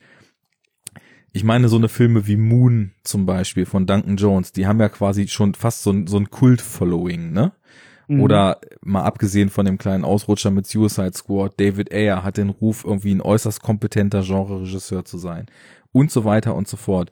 Bong Joon-ho mit Snowpiercer richtig Welle gemacht vor ein paar Jahren. Seine koreanischen Dinger erfreuen sich auch höchster Beliebtheit. Die haben sich jetzt einfach mal richtig krasse Leute rangeholt und hauen jetzt mal Filme raus, die halt einfach auch mal äh, ja, eigentlich ein Blockbuster-Hollywood-Budget haben. Was Bong Joon-ho mit Okja da abliefern wird, mit Tilda Swinton in der Hauptrolle, was David Ayer mit seinem Birth oder wie der heißt, mit wieder Will Smith, Joel Edgerton und zig anderen Leuten abliefern wird, was Duncan Jones mit seinem Science-Fiction-Ding, was da kommt, abliefern wird, das ist halt mal ein paar Nummern krasser als irgend so ein kleines Sundance-Indie-Ding, wo Netflix sich für ein paar Millionen die weltweite Distribution sichert. Das, und das schließt nämlich, glaube ich, diesen Wandel, den wir noch gar nicht so krass thematisiert haben, wobei ein bisschen schon, eigentlich ziemlich ab. Was da gerade passiert ist, dass die von einem Anbieter für Content mittlerweile zu einem ernstzunehmenden Film- und Serienstudio geworden sind. Und das ist halt natürlich was, was man nicht gut finden muss, was ich aber im Rahmen von so einer Entwicklung, wo man an einem Punkt anfängt und an einem ganz anderen aufhört, doch hochgradig spannend finde, was da passiert. Spannend ist es auf jeden Fall und, und ich, ich verstehe das auch alles und, und äh, sehe auch das Positive. Das Problem ist aber nur, in meinen Augen, dass Netflix gleichzeitig auch noch das Kabel ist. Also die neutrale Plattform, die Technik. Ja. Ja gut, das- aber ich meine, HBO hat auch seinen HBO, äh, wie heißt das, der Streamingdienst, den die haben, wo sie halt dann eben nur ihr anderes Zeug, äh, ihr eigenes Zeug anbieten. Und Ja, aber es ist so ein bisschen, es, also, da war die Reihenfolge Netflix- andersrum. ja, und Netflix ist kritische Infrastruktur. Mhm. Netflix ist, was wir auch schon am Anfang gesagt haben, es ist halt auch mehr als Anbieter, es ist halt Technik, es ist Plattform. Es ist der Fernseher. Und der Fernseher ist eigentlich als Gerät ein neutrales Gerät. Dem ist egal, was man da anschließt. Da kommen Mhm. nämlich einfach ein Kabel rein und dann ist es mal eine Spielekonsole, eine Set-Top-Box oder dein DVD-Player oder sowas. Diese Funktion, also im übertragenen Sinne, würde ich mir eigentlich auch irgendwie von Netflix wünschen eine gewisse Neutralität zu haben und zu sagen, wir nehmen alle, die zu uns wollen. Ja, weil wir sind Technik, wir sind Plattform, wir sind Gerät, wir sind eigentlich irgendwo auch ein, ein, ein, ne, wir, wir sind das Fernsehsignal. Dem Fernsehsignal ist egal, ob es gerade Pro7, RTL oder ARD ausstrahlt. Das ist eine Technologie und diese Technologie ist erstmal an sich neutral. Mhm. Die Inhalte, die dann darüber laufen, das ist das Entscheidende. Aber Netflix ist halt beides. Und in dem Moment, wo Netflix irgendwie sagt, ähm, wir wollen aber was, weil, also weil die auch als Unternehmen eigene Interessen vertreten, die können dann jetzt auch eben entgegengesetzt zu unseren als Konsumenten sein. Was ist denn, wenn jetzt Paramount anklopft und sagt, weißt du was, Netflix, wir haben doch wieder Bock auf euch. Wir liefern euch nochmal 10.000 neue Filme. Und Netflix sagt, nö, wollen wir gar nicht. Jetzt wollen wir nicht mehr mit euch spielen. Wir wollen nämlich das nächste Paramount werden. Wir wollen in zehn Jahren euch nämlich den Rang ablaufen. Und da lassen wir unsere Kundschaft mal drunter leiden. Weil die haben wir ja am Sack. Das Ja, ist so der entscheidende Punkt. Natürlich, aus, aus großem Erfolg und großem Zulauf, wie es bei Netflix nun mal momentan ist, weil die kratzen bald an den 100 Millionen Subscribern. Das muss man sich halt auch mal auf der Zunge zergehen lassen. Ne? Also Ja. es Ja. gibt auf der Welt noch China, Nordkorea, Syrien und aufgeführt ist noch die Krim als kleiner Ministaat. Das sind die vier Staaten, in denen es Netflix noch nicht gibt. Und ansonsten hat jedes verdammte fucking Land der Welt Netflix. Ähm, und es sind bald 100 Millionen Subscriber. Und wenn du davon ausgehst, selbst die haben alle nur das günstigste Abo-Modell, dann nehmen die halt einfach schon mal so eine Milliarde Euro Mitgliedsbeitrag im Monat ein, ne? Und, das stand ja auch in dem Artikel, Netflix versucht immer noch auf Defizit zu laufen. Jo. Die machen da das Amazon-Modell. Auch interessant, wenn man sich mit Amazon mal beschäftigt, weil Amazon seit 20 Jahren eigentlich plus minus null macht. Mhm. Und die ganzen Aktionäre halt mega heiß drauf sind und sagen, macht ruhig, macht ruhig, weil irgendwann muss ja nochmal der große, irgendwann kommt der große Reibach und Amazon darf halt einfach Geld verbrennen. Und ähm, bei Netflix ist es, ist es glaube ich, ähnlich. Also die verbrennen auch jede Menge Geld.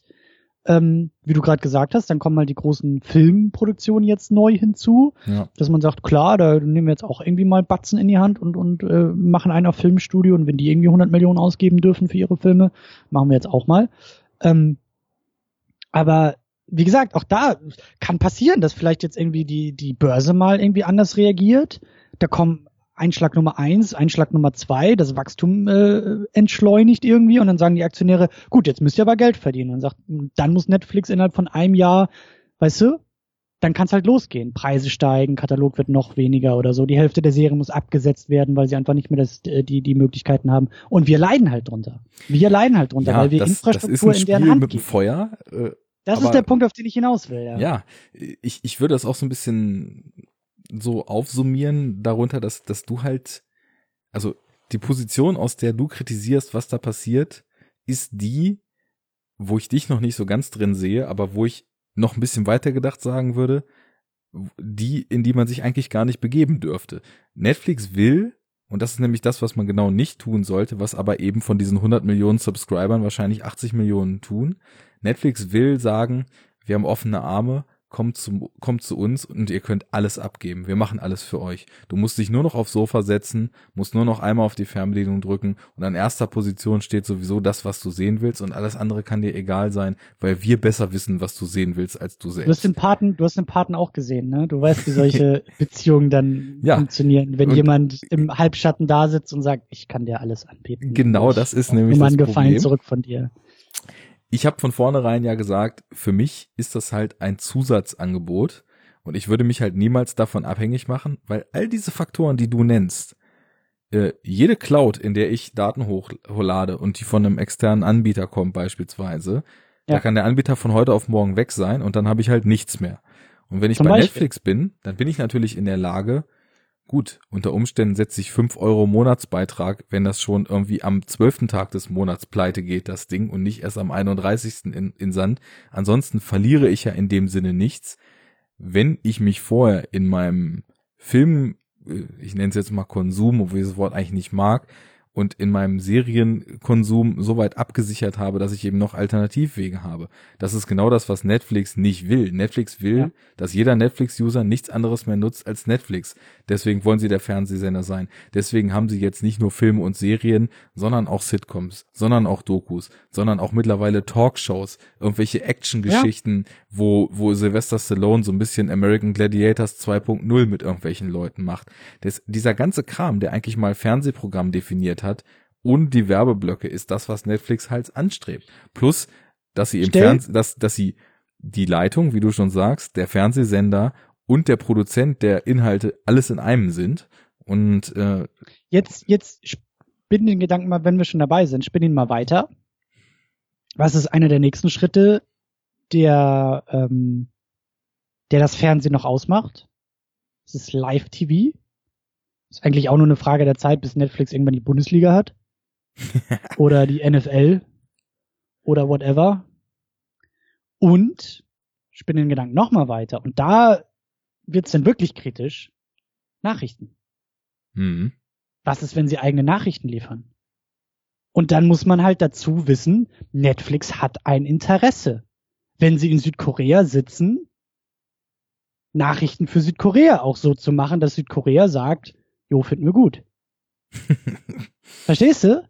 Also dadurch, dass sie halt ein globaler Markt sind oder einen globalen Markt bedienen und politisches Interesse vielleicht mit reinkommt und sie vielleicht aber so etwas wie Nachrichten nachher anbieten täten würden, könnten, wollten, dann sitzen sie halt wirklich im, im, im, im Zwiespalt. Ja, dann kann man, kann man, also das ist doch jetzt kein Hirngespinst, das ist auch keine Verschwörungstheorie, oder? Dass man sagt, irgendwelche Nachrichten gefallen irgendwie, weiß ich, Kolumbien nicht oder so. Und Kolumbien sagt, lass die Nummer da mal irgendwie so, lass das mal weg, liebes Netflix, weil du willst ja auch unseren Markt bedienen. Sonst schmeißen wir dich irgendwie raus. Oder, ich meine, man muss da jetzt wirklich nicht weit gucken, guck dir Trump an. Ja, wenn Netflix auf einmal irgendwie Nachrichten macht und, und, und der Präsident sagt, äh, wie, wie hieß es jetzt noch, Alternative Facts und sowas, ja, äh, machen wir nicht mehr, so nicht mehr. Ähm, also, weißt du, worauf ich hinaus will? Also, Auf jeden Fall. Und das ist auch was, was man mal beleuchten Konflikte, müsste. Die Netflix in sich trägt durch diese sehr breit aufgestellte Struktur, die sie haben. Das ist ein Und je Gedanke, mehr sie expandieren, desto krasser können diese Konflikte auch werden. Ja, das ist ein Gedanke, den ich noch nie hatte, aber der ich, der mir jetzt auch nochmal extrem interessant, den weiter zu verfolgen erscheint.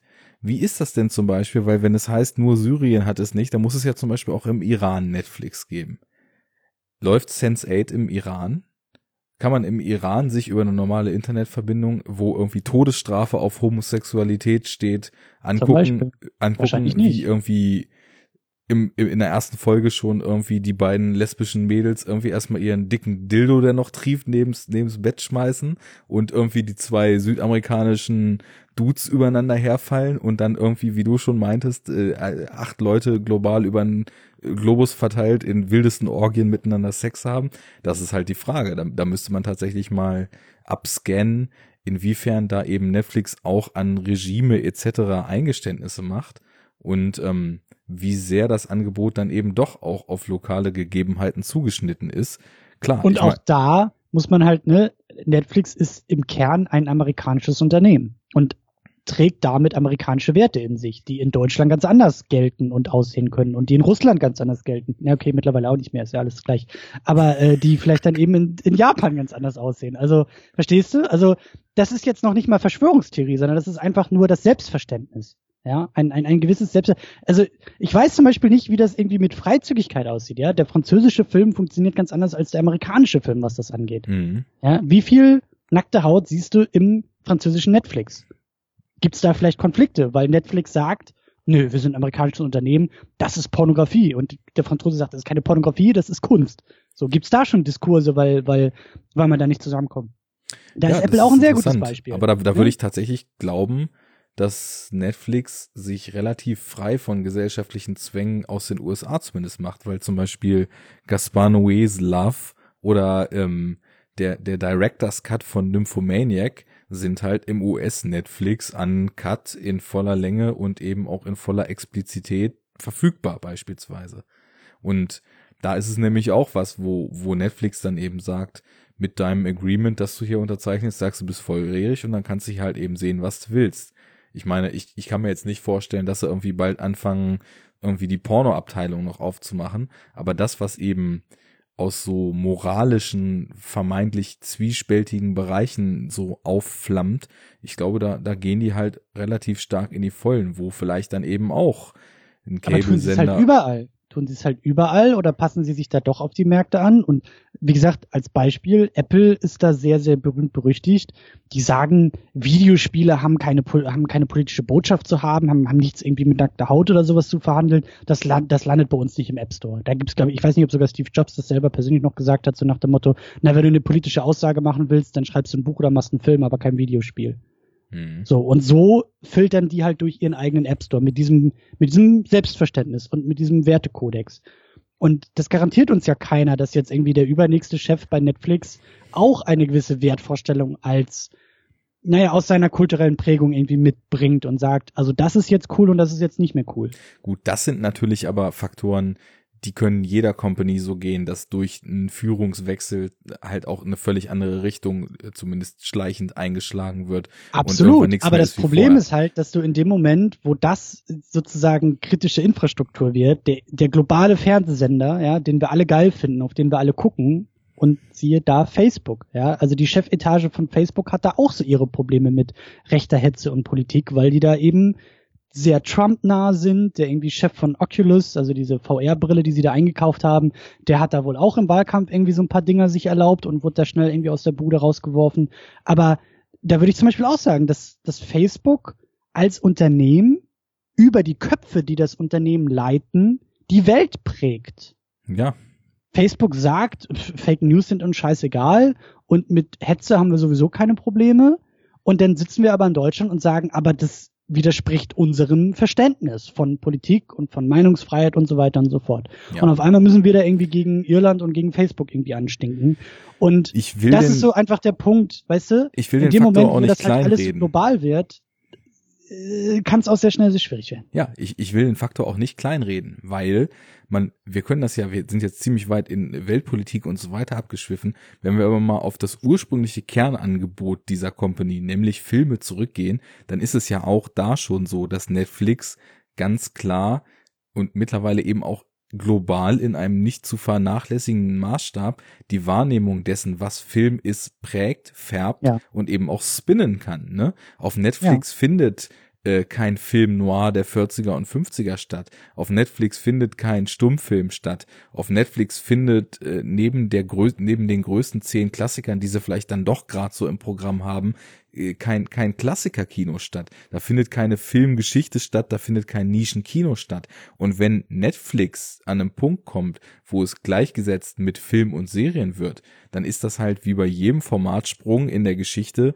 sowohl vom Kino auf Video, als auch von Video auf DVD, als auch von DVD äh, auf Blu-ray und dann eben von Blu-ray auf Streaming, ist das mal wieder ein massiver Verlust und eine riesengroße Einbuße dessen, was Film eigentlich ausmacht. Und das ist halt auch so der Grund, weswegen ich eigentlich zwei Meinungen zu Netflix habe.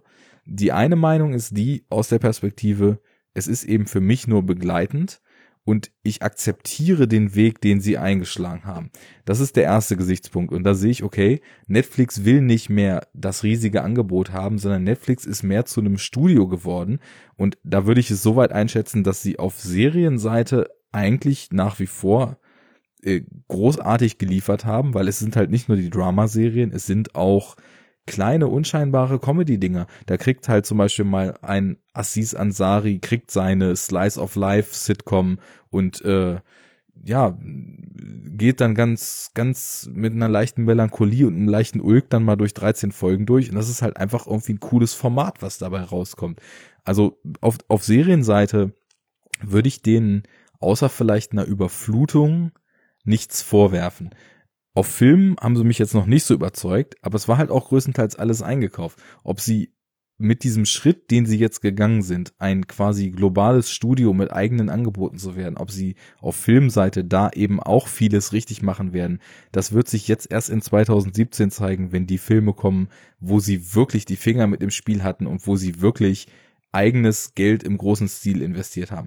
Das ist der erste Blick. Da würde ich sagen, das ist ein Weg, der gefällt nicht vielen und das ist ein Weg, der unter all diesen Aspekten, die du jetzt gesagt hast mit Monopol und sie sind ja nicht nur Produzent, sondern eben auch Anbieter und äh, Verleih und so weiter, alles in einem, der vielleicht irgendwie kritisch enden kann.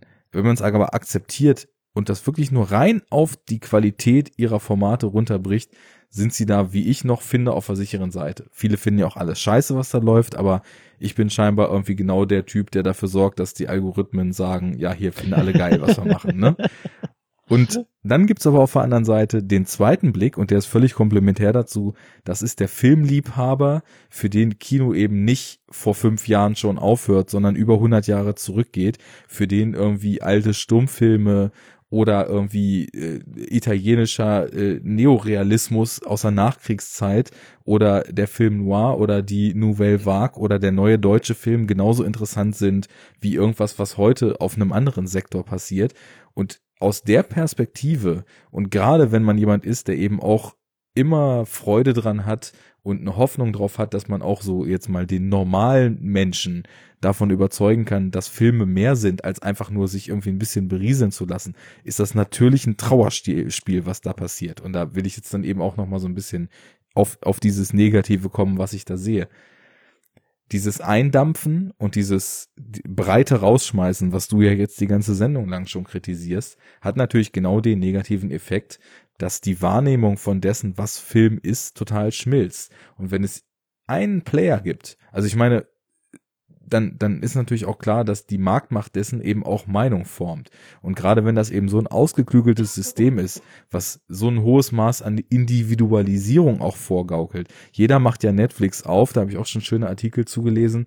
Und das Netflix, was er sieht, ist genau sein eigenes Netflix, mit ja. genau seinen eigenen Vorschlägen, genau seiner eigenen Historie, aus der wieder genau äh, eigene, eigene Interfaces und äh, weil sie Interesse an so und so haben, kriegen sie jetzt hier mal 13 französische dunkle Psychodramen mit lesbischen Protagonisten vorgeschlagen oder da gibt's ja teilweise absurde Kategorien, die diese äh, Algorithmen da generieren für einen. Und ähm, dann, dann bist du halt eben in einem Bereich, wenn du dich nur noch auf dieses System verlässt und einzig darauf stützt und nicht mehr links und rechts guckst, habe ich vorhin schon mal gesagt, wirst du in eine vollkommen schmalspurige Geschmackstaubheit reingepusht.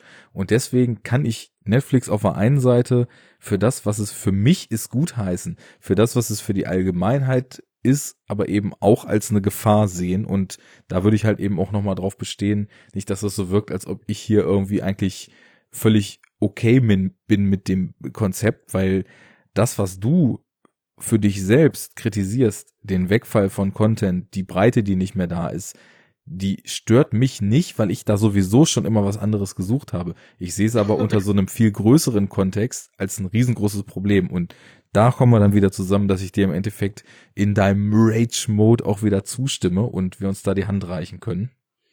Ach schön, das ist die Versöhnung der beiden Welten.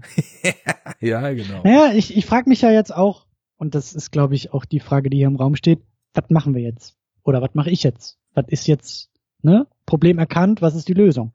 Und ich persönlich glaube, tatsächlich so nach, nach fünf Jahren einfach mal Netflix auch Netflix sein lassen zu können und da einfach mal wieder rauszuspringen. Ich meine, mittlerweile, ich glaube, es kostet auch irgendwie 10 Euro im Monat oder sowas. Ähm, die einfach mal einzusparen. Vielleicht werde ich mir tatsächlich Mubi nochmal genauer angucken das Prinzip gefällt mir zum Beispiel sehr gut, dass halt jeden Tag ein neuer Film hinzukommt und ein alter Film raus, rausfliegt, sodass halt 30 Filme immer nur im Angebot sind. Auch so eine Sache, da, also da könnte Netflix mit der, mit der UI einfach mal irgendwie, weißt du, ich wünsche mir den einen Filmmodus. Mhm. Klickst du auf den Knopf und dann kriegst du irgendwie einen Vorschlag. Netflix mhm. sagt, den guckst du als nächstes. Und dann sagst du irgendwie vielleicht zweimal Ja oder Nein und dann ist vorbei, weißt du, so, so das Ganze nochmal wieder minimieren. Aber egal. Äh, die Idee, Mubi da würde ich, glaube ich, noch mal genauer reingucken. Und äh, vielleicht, ich meine, gut, das ist auch subjektiv, aber vielleicht pieks ich punktuell mal wieder mehr bei iTunes rum und auch bei Amazon. Ich habe mir jetzt mit Amazon da mal auch den, den, das Verleihangebot äh, im Dezember noch mal ein bisschen angeschaut, so bei dieser ganzen Netflix-Unmut bei mir. Ähm, ich muss sagen, das ist mittlerweile auch schon ganz vernünftig geworden und die fahren auch ganz nette Angebote und ähm, weißt du, vielleicht einfach mal wieder zurück zu diesem Videothekenmodus gehen, dass man sagt, ja klar, ähm, bei äh, ne, diese acht Euro oder zehn Euro Netflix, das sind irgendwie zwei ausgeliehene Filme aus der Videothek oder iTunes oder Amazon oder so. Aber vielleicht da mal wieder hinzugehen und zu sagen, weg mit Netflix und tatsächlich diese zwei sehr ausgewählten Filme, aber dann auch exakt ins Schwarze getroffen, ne? Äh, vielleicht ist das mal wieder eine gute Alternative. Und vielleicht komme ich Ende des Jahres 2017 wieder zurück zu Netflix und sage, geil, jetzt sind da irgendwie auch die 20 Filme, die ich verpasst habe. Ja. Und jetzt habe ich wieder einen Grund äh, und äh, kündige das Ding nach drei Monaten wieder. Das ist so. ja das Schöne, es läuft ja nicht weg und da muss man halt eben auch sie zumindest dafür loben, dass man nicht direkt in irgendwelche Abo-Fallen gepusht wird oder so. Hast ja. keinen Bock mehr, klickst in deinem Account auf jetzt ist Sense, dann sagt Netflix, schade, können wir nicht irgendwas tun, dass du bleibst, klickst nö, bist raus, fertig. Und äh, dann, dann sagt Netflix immer noch, das ist aber sehr schade, können wir nicht trotzdem irgendwas tun? Sagst du, nein, jetzt lass mich in Ruhe, sagen sie, bist du wirklich sicher, dass du jetzt auch gehen willst? Oder das ist nämlich sehr, sehr schade. Du sagst, ja, ich bin sehr, sehr sicher. Und dann sagen die, wir haben ihre Antwort nicht verstanden, äh, Fehlermeldung, äh, tschüss. System abgestürzt, Rebuild Ja, genau. in zwölf Monaten. Ja, genau. Bis dahin zahlen Ja. sie. Nee, also von daher, ähm, ich glaube, ich werde auch, also ich meine, ich, ich nutze es halt so moderat, ne? Ich finde es halt, wie ich vorhin schon vorgerechnet habe, dadurch, dass ich ja auch jetzt nichts mehr irgendwie parallel habe, doch, also Mubi habe ich, ne? Aber das ist mit hochgerechnet auf den Jahresbeitrag drei Euro im Monat halt auch irgendwie verschwindend gering und ich merke halt, ich nutze Mubi zum Beispiel mehr als Netflix, ne? Aber Mhm. wenn Netflix, dann selektiv und ich werde das einfach mal weiter beobachten. Ich habe da schon Interesse daran, diese ganzen von mir auch genannten Produktionen, die so kommen, mal auszuchecken und mir da ein Bild zu machen. Muss ich nämlich noch dazu sagen, was ich bis jetzt zum Beispiel von diesen Netflix Originals Filmen gesehen habe, das war ganz im Gegensatz zu dem Serien halt größtenteils nicht das Gelbe vom Ei, aber es war halt eingekaufter Kram. Also das wäre so wie jetzt irgendwie in die Videothek zu gehen, mir einen Scheißfilm auszuleihen und die, den Videothekar anzumachen, warum er denn so einen Mist im Angebot hat und ob er das Ding nicht mal besser machen könnte. Also nicht Ja. sehr sinnvoll. Ich bleib da mal dran. Ich werde berichten. Ja, ich glaube, das wird sowieso ein, ein spannendes Jahr 2017. Also so rückblickend, das, wir haben ja mal im Jahresrückblick angefangen. 2016 war, glaube ich, sehr heiß für Netflix, ohne dass wir das jetzt so direkt oder ich so direkt gemerkt habe, aber so rückblickend ähm, war das, glaube ich, schon echt so, ein- so ein Powerjahr, was irgendwie Masse anging, aber eben auch teilweise die Highlights und ich glaube, 2016 war ein gutes Jahr für Netflix. Mhm. Und gerade wie du sagst, so das, was jetzt 2017 ansteht, so mit, mit Push in Richtung Filme, große Filme. Ich kann mir vorstellen, dass sie eben da auch das, das Wachstumspotenzial sehen, dass die merken, okay, die Serienleute haben wir schon alle einkassiert. Jetzt brauchen wir vielleicht nochmal so ein paar Filmleute, die dann tatsächlich irgendwie beim dritten Blockbuster auf Netflix sagen, ah, den wollte ich auch schon länger gucken und so. Also ich glaube, dass 2017 da auch nochmal sehr, also dass dieser Push kommt in Richtung Film, dass es sehr spannend wird zu beobachten, wie der auch funktioniert, ob Netflix uns das auch mitteilt, ob es da jetzt irgendwie gut oder nicht gut klappt, ob wir da irgendwie was am Ende des Jahres sehen werden. Und ähm, ja, also, aber wie gesagt, mein Plädoyer ist eben auch, äh, du hast es vorhin so ein bisschen in Andeutung formuliert, ich formuliere es mal aus, mit großer Kraft folgt große Verantwortung. Und beides hat Netflix mittlerweile und wir eben auch als Kunde dieses großen Unternehmens. Und ja, da einfach mal ein bisschen rumzurütteln, auch mal ein bisschen wach zu rütteln, auch mal ein bisschen irgendwie, ja, ein bisschen aktiv wieder zu werden und da auch einfach mal, ne, drei Monate kündigen oder so, wenn man keinen Bock mehr drauf hat, das ist auch ein Statement für Netflix. So. Auf jeden Fall. Kann man dann auch eh äh, mal ein Experiment starten, wie lange es dauert, bis sie einem schon wieder den kostenlosen Probemonat oder die Probewoche anbieten, damit man noch wiederkommt. Nichtsdestotrotz, ich denke mal, dabei würde ich es jetzt einfach belassen. Von unserem hochgescalten Tweet äh, waren wir jetzt ein bisschen geizig.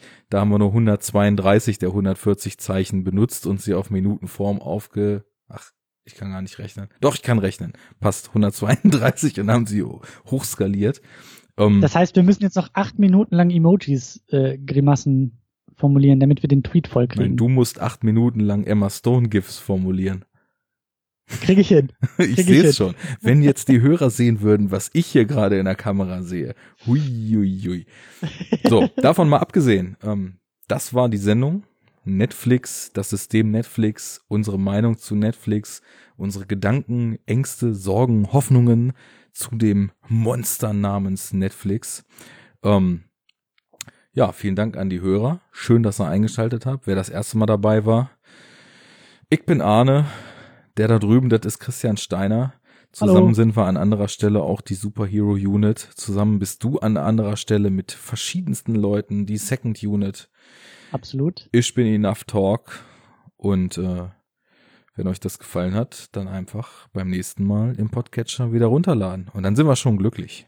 Und immer klicken, alles klicken, Ja. alles klicken, was man klicken kann. Immer Retweet machen, Herz, Like-Button oder auch mit Grimasse, wie das jetzt auf Auch- Facebook geht. Auch gerne mal so ein GIF ausdrucken, per Post zuschicken, dann hat man was im Briefkasten, worüber man sich freuen kann. Das finde ich gut. Ein GIF quasi als Taschenbillard. Nein, wie heißt das nochmal? Taschenbillard ist was anderes, Ja, ich glaube, wir das- müssen hier raus. Ich glaube auch. Du bist krank, Alles ich bin klar. müde. Hat Spaß gemacht äh, und bis zum nächsten Mal. Daumenkino hast du gesucht. Das ein Daumenkino habe ich gesucht. Ganz genau. Und äh, ja, tschüss auch von mir. Ciao. Da hatte ich wohl ein Surfbrett vor dem Kopf. Auf Wiedersehen. Tschüss.